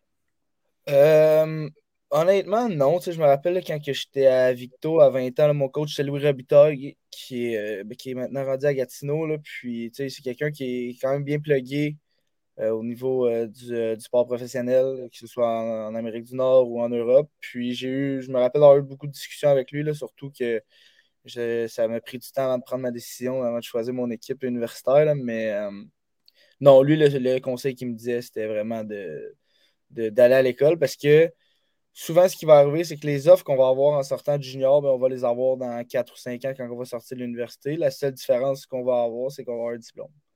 Donc, tu sais, euh, on était arrêtés, nous autres, au COVID, à cause du COVID universitaire. on a manqué mm-hmm. une saison, même l'année passée, si on se rappelle, à cause de. Euh, on, a créé le mouvement, on veut jouer, peu importe. mais tu sais, il y a plein d'offres qui sont arrivées, puis que qui aurait été alléchante pour moi, des, des offres dans la East Coast, des offres en Europe. Je connais plein de monde qui joue en Europe. Qui, je connais quelqu'un qui m'a demandé d'aller finir la saison avec eux, mais je suis dans ma troisième année de bac à l'université. Il me reste un an d'école dans ma vie. Donc, j'aime mieux manger mes bas pour l'instant. C'est la réponse que je dis à tout le monde. Je mange mes bas pour une vue école parce que je veux dire, je joue au hockey encore à un excellent niveau. Puis j'ai vraiment du fun ici. Là. Mais euh, le pro, ça va être pour après. Je vais sortir d'ici, je vais avoir mon diplôme, je vais aller jouer professionnel. Puis quand je serai tanné de jouer au hockey, mais ben, au moins, je vais avoir mon papier. C'est ça la mentalité en ce moment. Ça a-tu tout le temps été important, l'école, dans ton milieu, euh, les parents? Euh, parce que les gens parlent souvent de ça, justement, ceux qui passent par le junior majeur, comme quoi c'est dur d'aller à l'école en mm-hmm. même temps. Il faut que tu t'isoles, il faut que tu t'installes. tu peux pas, c'est pas, pas, pas comme si tout le monde allait dans ses cours toute la journée, un peu comme un sport-études, puis où justement à l'université, où est-ce que euh, tout le monde est à l'école, puis c'est normal.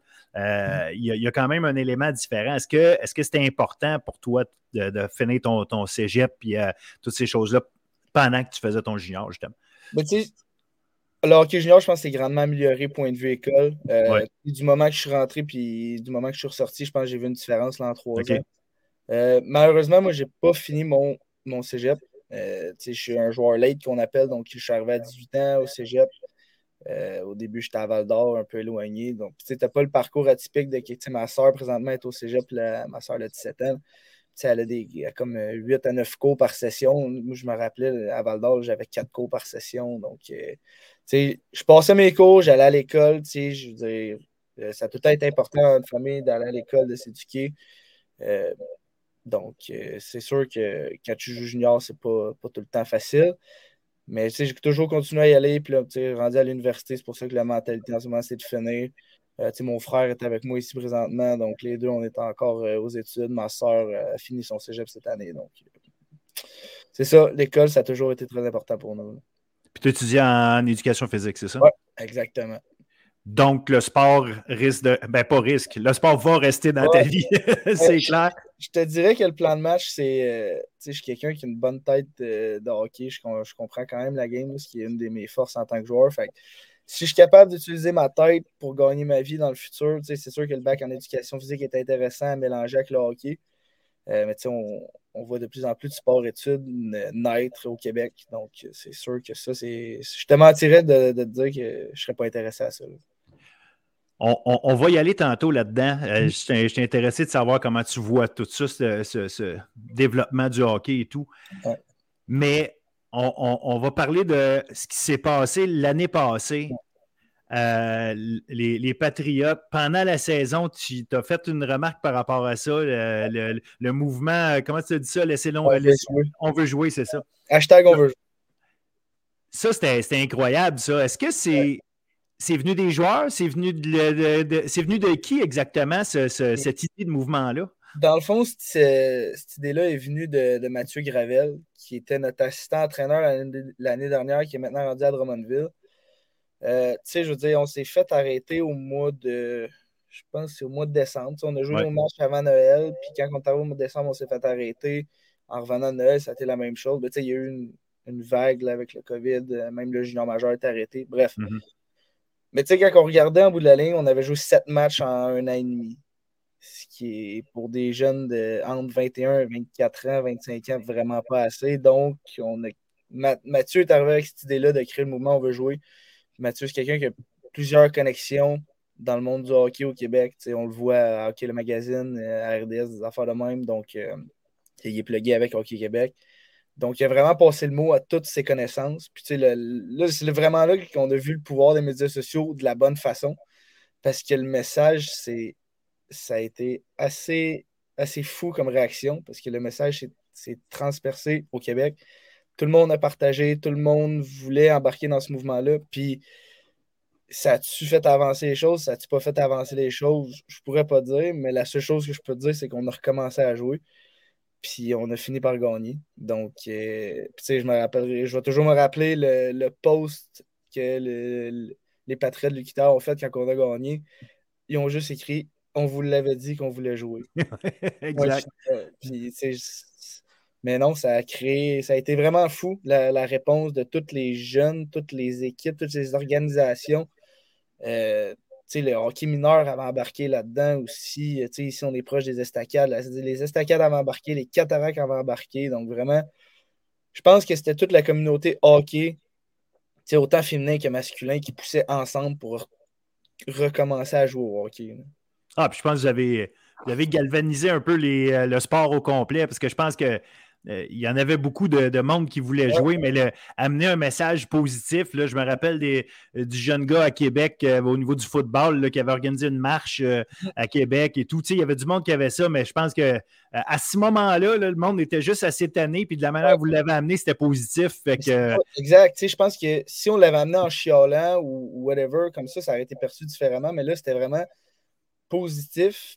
je pense ce qui est arrivé aussi, c'est que nous, je ne sais pas si la RSEQ, c'est ça qui est arrivé aussi, mais nous, euh, on joue dans, la division de l'Ontario, la, la OUA, ça s'appelle, puis l'Ontario ne reconnaissait pas les sports universitaires comme des sports élites.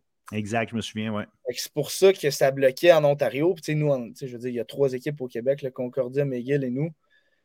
Donc, je veux dire, oui, on peut jouer contre ces trois équipes, ces deux autres équipes-là, mais en bout de la ligne, on va finir par s'arracher la tête. Je, veux dire, tu, sais comme moi que c'est comment c'est l'émotion. Puis, fait que l'Ontario qui bloquait l'accès au sport universitaire en déclarant que c'était pas élite, ça, a pété en Ontario aussi. Fait que là, tout le monde a embarqué, puis finalement, on a pu jouer. Et, comme tu dis, tant mieux parce que ça amenait à des bonnes choses. Est-ce que ça vous a rassemblé, même vous autres, à l'intérieur de l'équipe? Puis est-ce que tu penses que c'est quelque chose qui vous a aidé pour le reste de la saison après? Euh, je ne pourrais pas dire rassembler parce que, tu sais, je veux dire, on est, on est déjà un, on était déjà une gang très serrée. Puis, tu sais, je pense qu'on poussait tout dans la même direction. On avait toute la même opinion face à, face à ça. tu sais, ça a juste été un, genre de, mouvement qu'on tout le monde poussait dans la même direction une fois de plus. Puis, tu sais, c'était comme.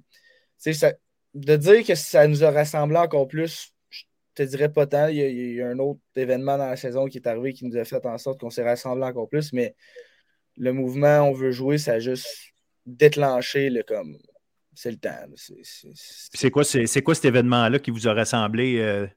Euh, ça, c'est, euh, c'est l'année dernière, il est arrivé une petite situation. je veux dire, on est des, êtres humains qui sont, qui sont émotifs, puis je, faisais partie de cette situation-là. Rien de grave, vraiment, c'est quelque chose qui est arrivé dans un match, une réaction face à un jeu tel que tel. Puis ça avait comme déclenché, pas déclenché, mais mis un, petit frein sur tout le monde par rapport à où on s'en allait. Puis on a, vu, on a eu une rencontre, euh, tous les gars ensemble, un souper un mardi soir à, la cage au sport à Trois-Rivières. Puis, euh, on s'est parlé, on s'est juste dit vraies affaires. Moi, je me rappelle, j'ai pris la parole parce que j'étais concerné dans l'histoire. Puis, j'ai dit, on s'entend qu'on veut toute la même chose. Si s'il y en a qui, pensent que, quelqu'un veut le contraire, mais ben, il n'est pas, pas à bonne place en voulant dire qu'on veut tout finir avec la médaille d'or puis, une bague. Puis, tu sais, depuis ce, depuis ce meeting-là, on n'a on pas, perdu, on pas perdu du reste de l'année. c'est là, c'est ça, c'est ça, c'est le genre d'affaire qui vous a fait, euh, qui a fait en sorte que un et l'autre, vous avez compris que nonobstant euh, comment vous êtes, Exact. Le, focus était sur l'objectif, vous aviez tout la même, dans le fond. On, on, était tellement focus sur le fait de gagner qu'on oubliait un peu qu'on était tous là pour s'amuser. Tu comprends? Fait que le message après ça, ça a été bon, tout le monde est dans le même bateau, tout le monde pousse dans la même direction ben on peut juste avoir du fun. Puis je pense que c'est exactement ça qui est arrivé. Puis, tu sais, on a gagné 10 games en ligne en fait. il restait deux, deux, matchs à la saison. On a gagné nos quatre matchs pour euh, gagner la Coupe Queen, puis les trois matchs au championnat canadien pour gagner. Ça, ça c'est fou, pareil. Puis c'est ça, je voulais amener là-dessus, justement. Cette, euh, à quel point cette euh, épopée-là, si on peut l'appeler de même, pour gagner le championnat canadien universitaire, c'est mm. des euh, do or die tout le temps? Au championnat canadien, oui. L'année passée, c'était vraiment une, année spéciale à cause qu'on était arrêté. Les séries de la OUA ont été rapetissées, donc c'était des do or die à chaque match. Là, cette saison, c'est une saison un peu plus normale, donc c'est des 2 de 3. C'est mm-hmm. des 2 de 3, c'est pas des 4 de 7 comme dans le junior, mais c'est ça. Mais au championnat canadien, du moment que tu te qualifies pour le championnat canadien, c'est trois matchs. Tu perds le premier, tu es out tu gagnes ton premier, tu perds le deuxième, ben, tu vas jouer un troisième match pour la finale consolation, mais on s'entend que c'est pas. C'est pas pour ça que tu veux Exactement. Puis l'année passée, c'est ça qui rend la, coupe assez, euh, assez spectaculaire, si on peut le dire. C'est tu, ne pouvais pas échapper un match. Tu pouvais pas échapper aucun match. Le seul match que tu pouvais échapper, c'était euh, les, les demi-finales, si on peut le dire, de la Coupe Queen du championnat canadien, parce que tu as tout le temps une deuxième chance. Euh, ouais. Mais comme si tu veux avoir le parcours parfait, c'est sept victoires en ligne. Il ne faut pas que tu échappes un match. Faut pas... Donc, tu sais, c'est vraiment. Moi, j'aimais ça. Personnellement, c'est. Tu te présentes. Si tu te présentes pas, tu ne gagneras pas. Puis, puis, tu sais, vous n'avez pas.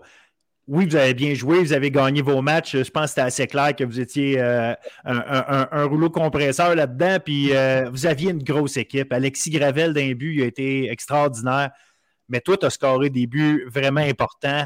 Euh, le, terme clutch, on peut dire que l'année passée, en tout cas dans les séries, dans, les éliminatoires, tu, l'avais avec toi, ça c'est sûr, parce mm. qu'il y a eu des moments importants, prolongation, des buts, des buts égalisateurs.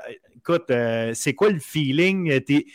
à quel point, comment je pourrais dire, quand tu es là-dedans, mm-hmm. tu te sens comme, OK, c'est à moi à faire la job, ou est-ce que tu deviens, ça devient-tu, je suis dans ma bulle, puis j'ai une job à faire, ou c'est, garde, là, il arrivera ce qui arrivera, euh, que ce soit moi ou un autre qui score, bien évidemment, je pense que c'est un peu ça, là, où quand tu veux gagner, que tu t'en fous un peu, mais toi, ton état d'esprit, quand tu rentres dans ces moments clés-là, c'est quoi? À quel point, est-ce que tu te sens différent que quand tu joues un match, un autre match ou quoi?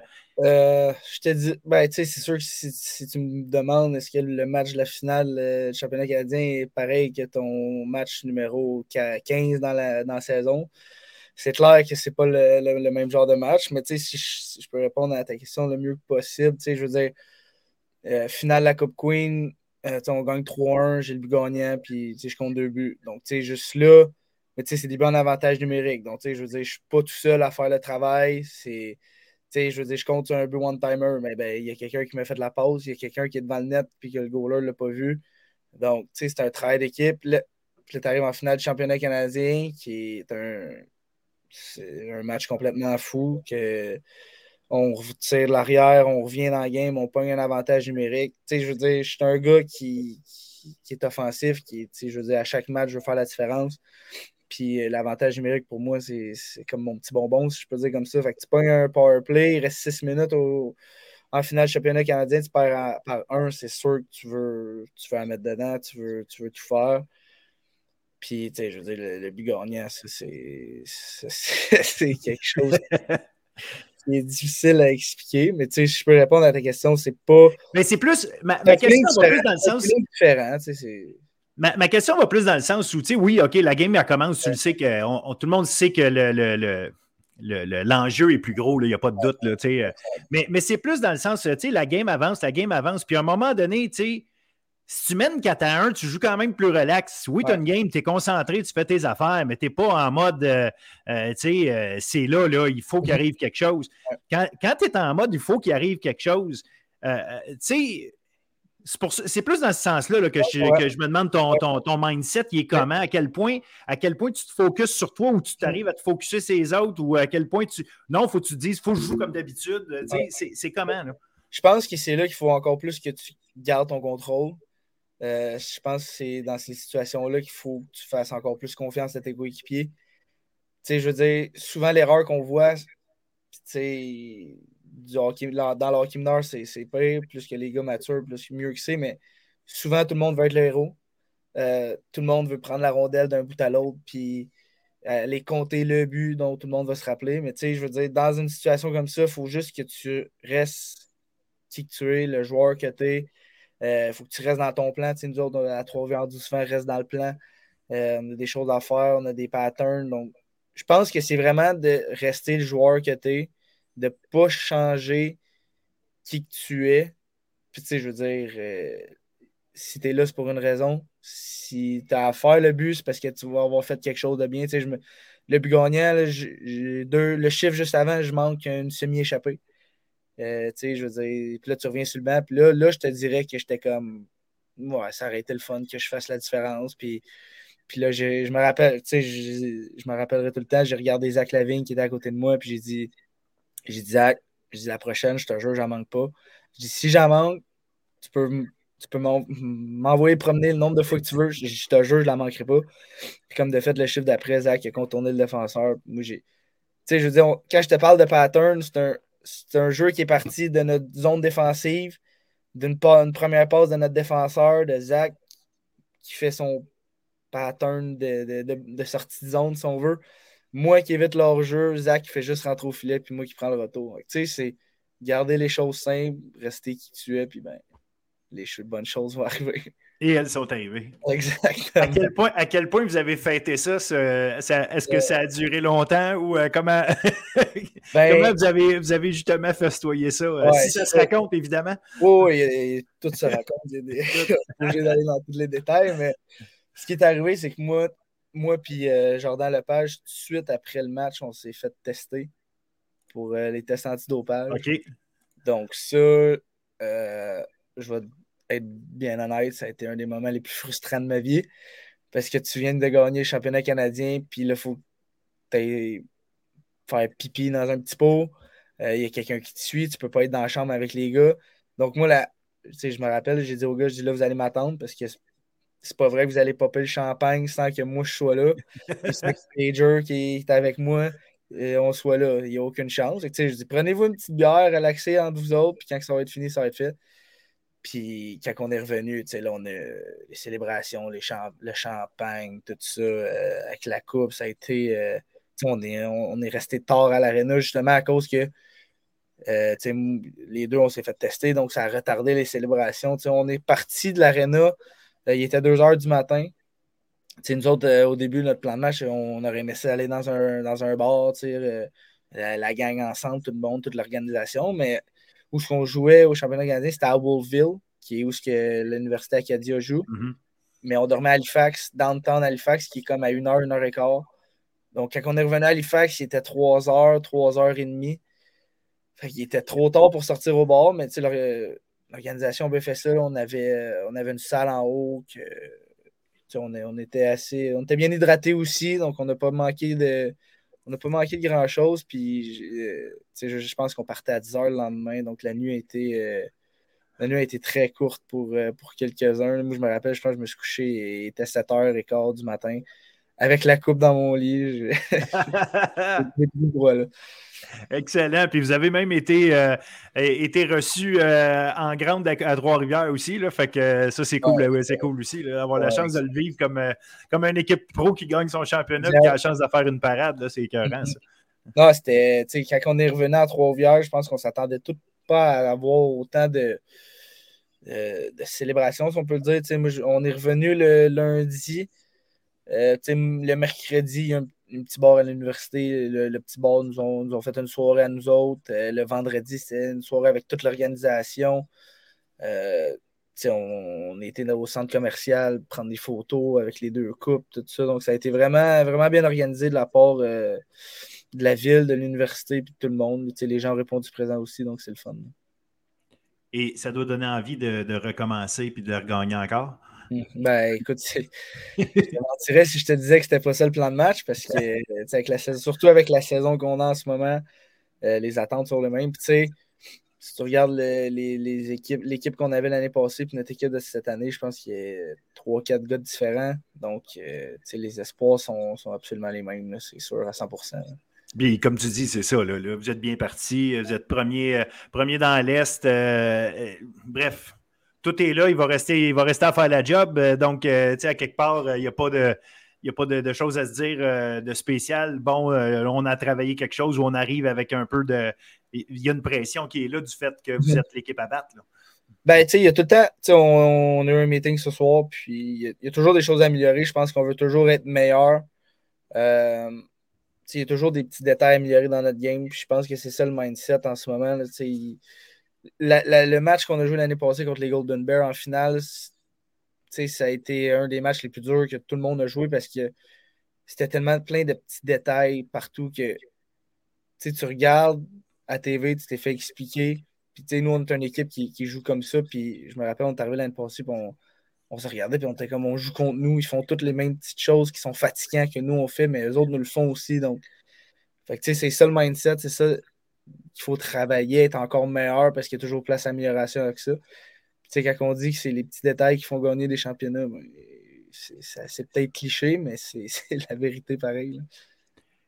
Puis un de ces détails-là, si on peut l'appeler de même, c'est ta saison à toi personnellement, tes premiers compteurs. Euh, franchement, c'est dur de demander mieux. L'année mm. passée, tu finis en force, bang, tu recommences cette année. tu es rendu premier compteur. Euh, tu vas finir la saison premier compteur probablement euh, parce qu'il reste euh, une fin de semaine à jouer, puis la, saison est finie. Fait ça reste quand même un accomplissement au niveau personnel. C'était-tu mm. quelque chose que tu visais? C'est quelque chose que tu, tu, cherchais à peut-être obtenir, essayer de viser ce genre de, de, de résultats personnels-là?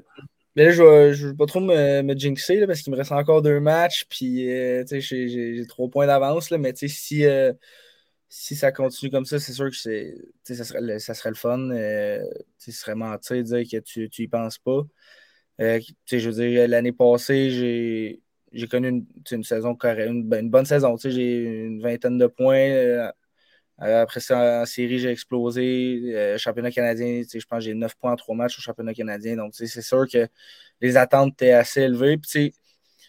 Je suis quelqu'un qui se met pas beaucoup de pression, mais qui est très sévère envers moi. Qui euh, je je suis, exigeant envers mes coéquipiers, mais je suis très exigeant envers moi-même, encore plus envers moi-même. Donc, ce serait de mentir de dire que je pensais pas en début de saison, que c'était pas un objectif personnel. Ça va bien, c'est beau, mais tu sais, je veux dire, c'est un prix plus personnel. Je vais le prendre si ça arrive, si ça allait arriver, c'est sûr, je vais, je vais le prendre, je vais en profiter. Mais tu sais, l'objectif, c'est de gagner encore comme l'année passée. Ça, c'est sûr. Euh, tu parlais au début de l'entrevue comme quoi tu n'avais pas été. Euh, tu n'avais jamais été dans l'élite de ton âge.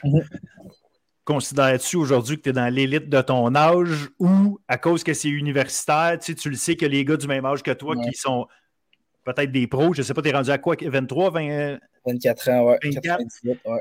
Fait que est-ce que, est-ce, que, est-ce que tu le vois de même euh, dans le sens où, euh, OK, je suis dans l'élite de mon sport, je suis dans l'élite de ma ligue, puis euh, est-ce que c'est quelque chose que tu vas utiliser le terme anglais, embrace, là, dans le sens que, OK, regarde, j'ai ça, je suis rendu là. Ça fait-tu partie de ton développement d'avoir été là? Parce qu'on en parle souvent que le développement mm-hmm. du hockey, ça, ça, vient plus tardivement, tu sais. Ouais. Ben, je, je, pense que je, suis une bonne définition de développement tardif, là, tu sais, je veux dire, tu sais, j'ai jamais connu des saisons d'un peu par match junior majeur. Euh, ma meilleure saison junior majeur, c'était 59 points. Euh, J'étais arrivé universitaire, puis depuis ma première saison universitaire, je roule un point par match. Donc, euh, développement tardif, oui, mais pour répondre un peu à ta question, je pense que les meilleurs de mon âge sont dans la Ligue nationale.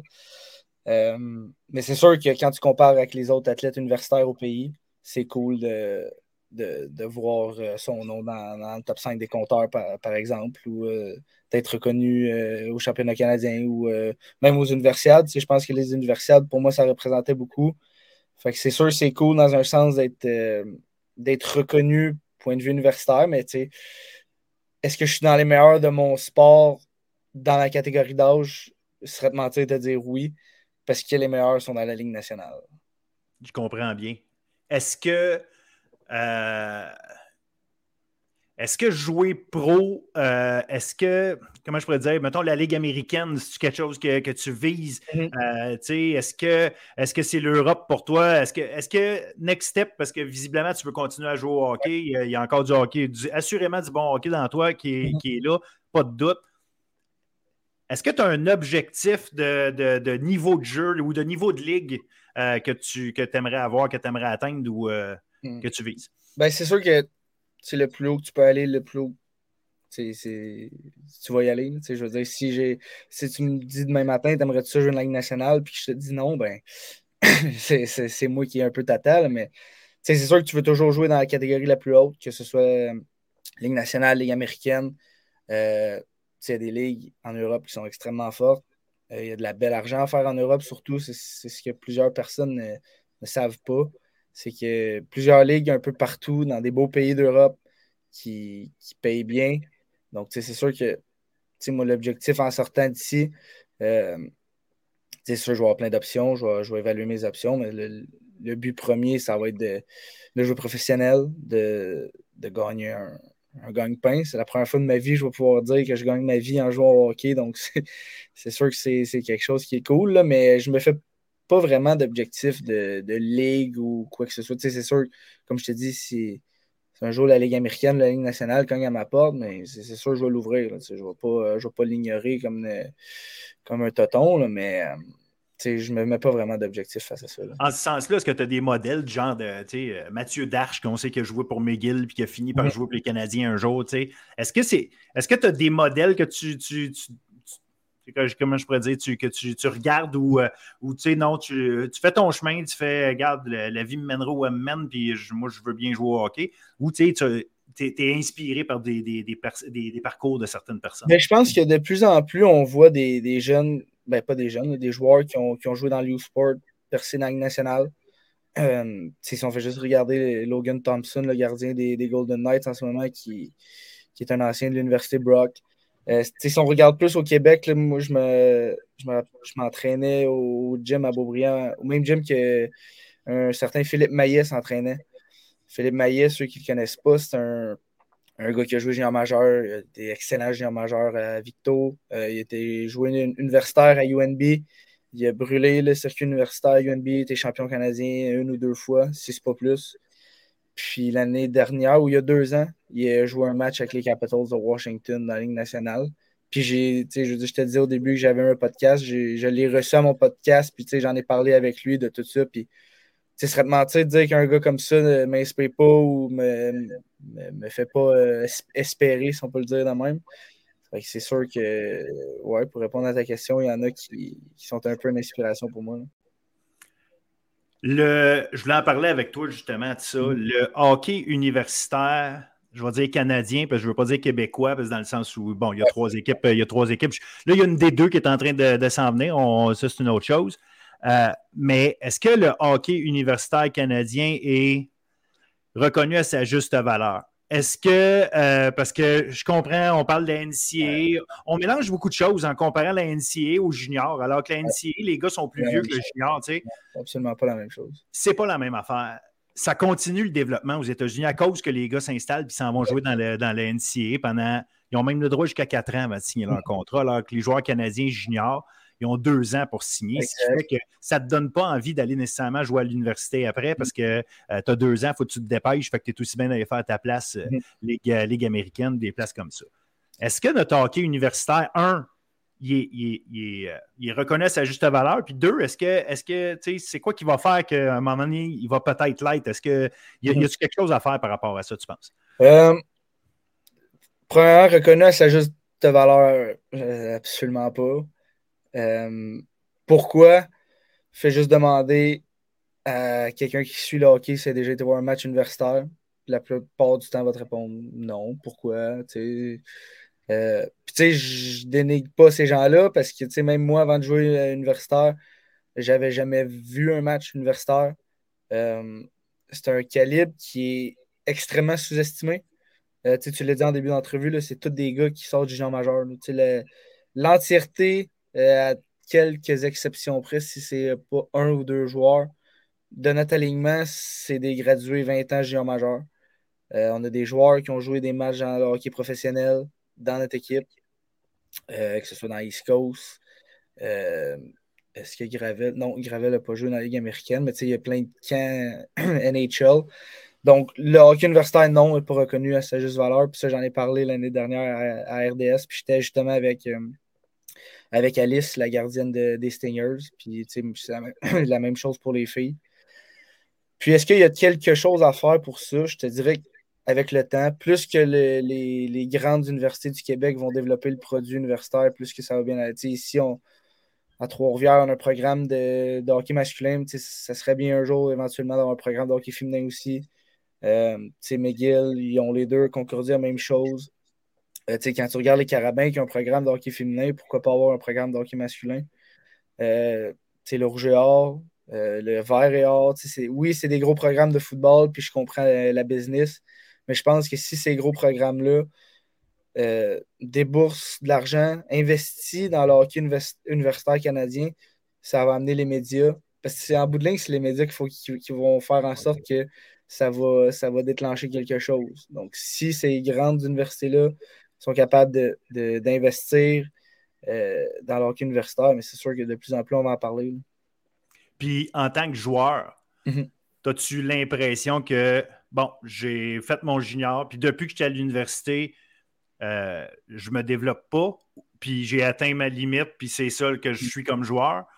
Ou non, il y a encore du développement, puis tu le sens que tu es un meilleur joueur aujourd'hui que tu l'étais à, ton arrivée parce que tu as joué ce niveau-là, parce que tu as été coaché par ce niveau-là. à quel point tu, sens ce développement-là pour toi? Ah, définitivement. Euh, le, le, Simon Lafrance, dans ce moment, à 24 ans, et des années-lumière en avant de Simon Lafrance de 21 ans qui arrive avec les Patriotes, c'est même pas comparable. Euh, le calibre universitaire, pour moi, est meilleur que le calibre junior majeur. Pour moi, il n'y a aucun, aucun doute, euh, aucun doute là-dedans. Euh, c'est des gars de 21 à 25 ans. Euh, ça patine, ça frappe, c'est très physique comme jeu, c'est très rapide, surtout très rapide, je te dirais. donc, moi, personnellement, la progression que j'ai eue au niveau universitaire est, est en constante amélioration. Puis je pense que c'est comme ça pour plusieurs individus qui jouent, que ce soit à l'Université de Trois-Rivières ou que ce soit peu importe dans l'OUA, dans l'U-Sport, c'est des gars qui, qui continuent de s'améliorer. J'arrive des universités, j'ai joué avec des gars qui ont joué dans la Ligue américaine, qui ont joué dans, la dans East Coast, qui, ont fait des saisons de 80 points juniors. C'est des, des joueurs de hockey euh, euh, incroyables, mais qui sont encore en train d'apprendre, sont encore en train de s'améliorer justement à cause qu'il joue dans un calibre comme le, calibre universitaire canadien, c'est. Oui, oui, c'est un excellent niveau euh, de hockey. je pense qu'on devrait en parler plus. Puis je pense qu'il y a quelque chose à faire avec cette ligue-là. Ça, c'est sûr. Justement, la, la, L'année passée, il y a eu un, regroupement, puis ça a donné un rapport géré, euh, présidé par Marc Denis. Mhm. Euh, puis on parlait du hockey universitaire, puis on parlait tantôt d'une division 2 qui est en train de se placer pour donner un peu d'opportunité, mais ça va, ça va quand même prendre plusieurs équipes et plusieurs équipes de D1 pour donner plus d'opportunités encore, euh, pour permettre justement à des gars, d'autres gars, d'autres Simon Lafrance d'arriver et de, de, continuer à se développer, tout en ayant un diplôme. Puis après ça, comme tu le disais tantôt, ben c'est drôle, je parlais avec Nicolas Brouillard il y a une couple d'années. Euh, puis Nicolas Brouillard, pour ceux qui ne savent pas, il a joué pour McGill. C'est un gars qui a été excellent le junior majeur. Il est venu jouer à McGill. Il a fait... Hein? Universitaire aussi, il est excellent. J'ai joué contre. Ben oui, absolument. Il a été défenseur de l'année au Canada à sa dernière année, si je me souviens bien. Puis c'est un gars qui, après, est retourné. Puis là, il est dans la Ligue américaine. Je ne sais pas cette année où est-ce qu'il en est. Je n'ai pas suivi, je t'avoue, cette année. Mais il est avec les Gulls de San Diego encore, c'est ça? bon, c'est ça. Ben, C'est un gars qui, lui, a décidé, il a regardé ça, puis il a regardé ses. Il est arrivé après son junior, puis il est allé jouer dans la Ligue américaine, puis il a vu des gars qui arrivaient de la NCAA, puis ces gars-là, il dit Moi, ces gars-là jouent bien plus relax que moi parce qu'ils ont un diplôme. Mhm. Fait qu'il est reparti, il est allé, est allé, chercher son diplôme, puis il est revenu. Puis là, il dit Je peux me concentrer sur le hockey en sachant que quand ça va finir, si ça finit, même si c'est pour moi qui ai le contrôle, à la fin, j'ai un diplôme. Puis ça, revient à ce que tu me disais tantôt au début aussi. Puis c'est ça que je trouve intéressant de, faire valoir dans toute cette histoire-là. C'est la mentalité de, tout étudiant athlète qui, joue dans, dans le U-Sport. Nous, notre, euh, notre programme à l'université, je pense qu'on est 23 joueurs dans l'équipe. Je pense que sur 23, euh, ce serait de mentir de dire qu'il n'y en a pas au moins 20 qui veulent aller pro après. Donc, tu sais, c'est tous des gars qui sont là, qui pourraient aller jouer pro. Tu sais, je veux dire, euh, on a, une équipe ici à côté euh, qui fait partie de la East Coast, qui, tu sais, je veux dire, qui est en constante recherche de joueurs. Qui, donc, tu sais, ce serait. C'est la réalité de, la East Coast, mais tu sais, c'est un calibre qui est accessible pour nous. Mais je pense que notre mentalité, c'est justement, comme tu viens de dire, d'aller chercher quelque chose, d'aller chercher sais, Marc Etienne, comment il nous le vend, Marc Etienne qui est notre entraîneur-chef, comment il nous le vend au début, c'est va chercher ta clé pour ton futur. Peu importe ce qui va arriver dans ton monde du hockey, peu importe ce que tu vas faire, peu importe ce que tu vas pas faire, tu vas avoir cette clé-là qui va te permettre d'être quelqu'un, si on peut dire comme ça, d'avoir un gagne-pain, de, ramener de l'argent à la maison pour ton futur. Puis je pense que c'est quelque chose que plusieurs personnes devraient penser parce que souvent, on voit des jeunes sortir du junior majeur, aller directement dans East Coast, dans la Ligue américaine, ce qui n'est pas, pas mauvais, loin, de, loin de là. Mais tu sais, je me, mets, je me mets à ma place, puis tu m'as fait penser tantôt Simon Lafrance à 20 ans avec les Tigres, puis Simon Lafrance en ce moment. Ben, probablement qu'en ce moment, j'ai des meilleures offres que quand j'avais 20 ans avec les Tigres, tu comprends? Fait que il y a ça aussi, exact. Fait que là, ça te permet de te développer pendant ce temps-là, puis en même temps, euh, il y, a des portes qui s'ouvrent qui n'étaient peut-être pas ouvertes quand tu avais 20 ans. Exactement, exactement. Écoute, c'était euh, vraiment super intéressant. J'en aurais pris un autre 40 minutes, euh, mais en même temps, c'est euh, la réalité des affaires. on, aura la chance, assurément, j'espère, de se reparler. j'espère surtout qu'on va avoir la chance de se reparler après un autre championnat. à ce moment-là, j'attendrai pas un, dix 10 mois avant de te, recontacter. Je te, je te recontacterai dans les jours qui suivent à ce moment-là, puis on aura la chance de se reparler. Aucun problème.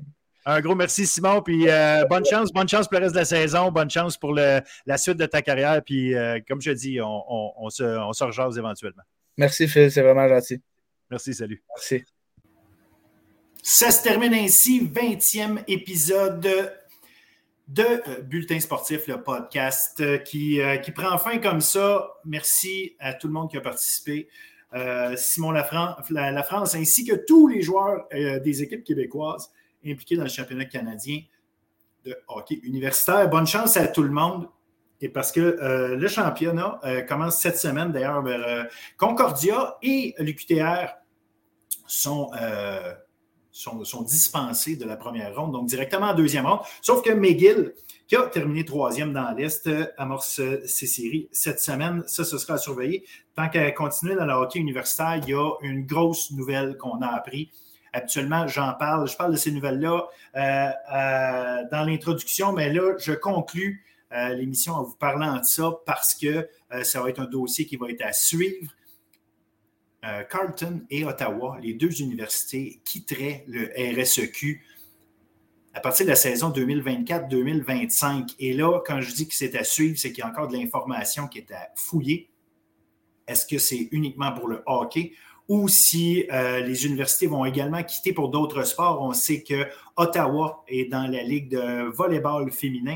Ottawa et Carleton sont également dans les ligues de rugby. Donc, ce sera à suivre absolument. Donc, euh, Bulletin sportif va être là-dessus. Suivez nos réseaux sociaux, suivez le, site. On va écrire euh, des articles sur le sujet suggestions cette semaine euh, à, suivre, évidemment, outre le hockey universitaire.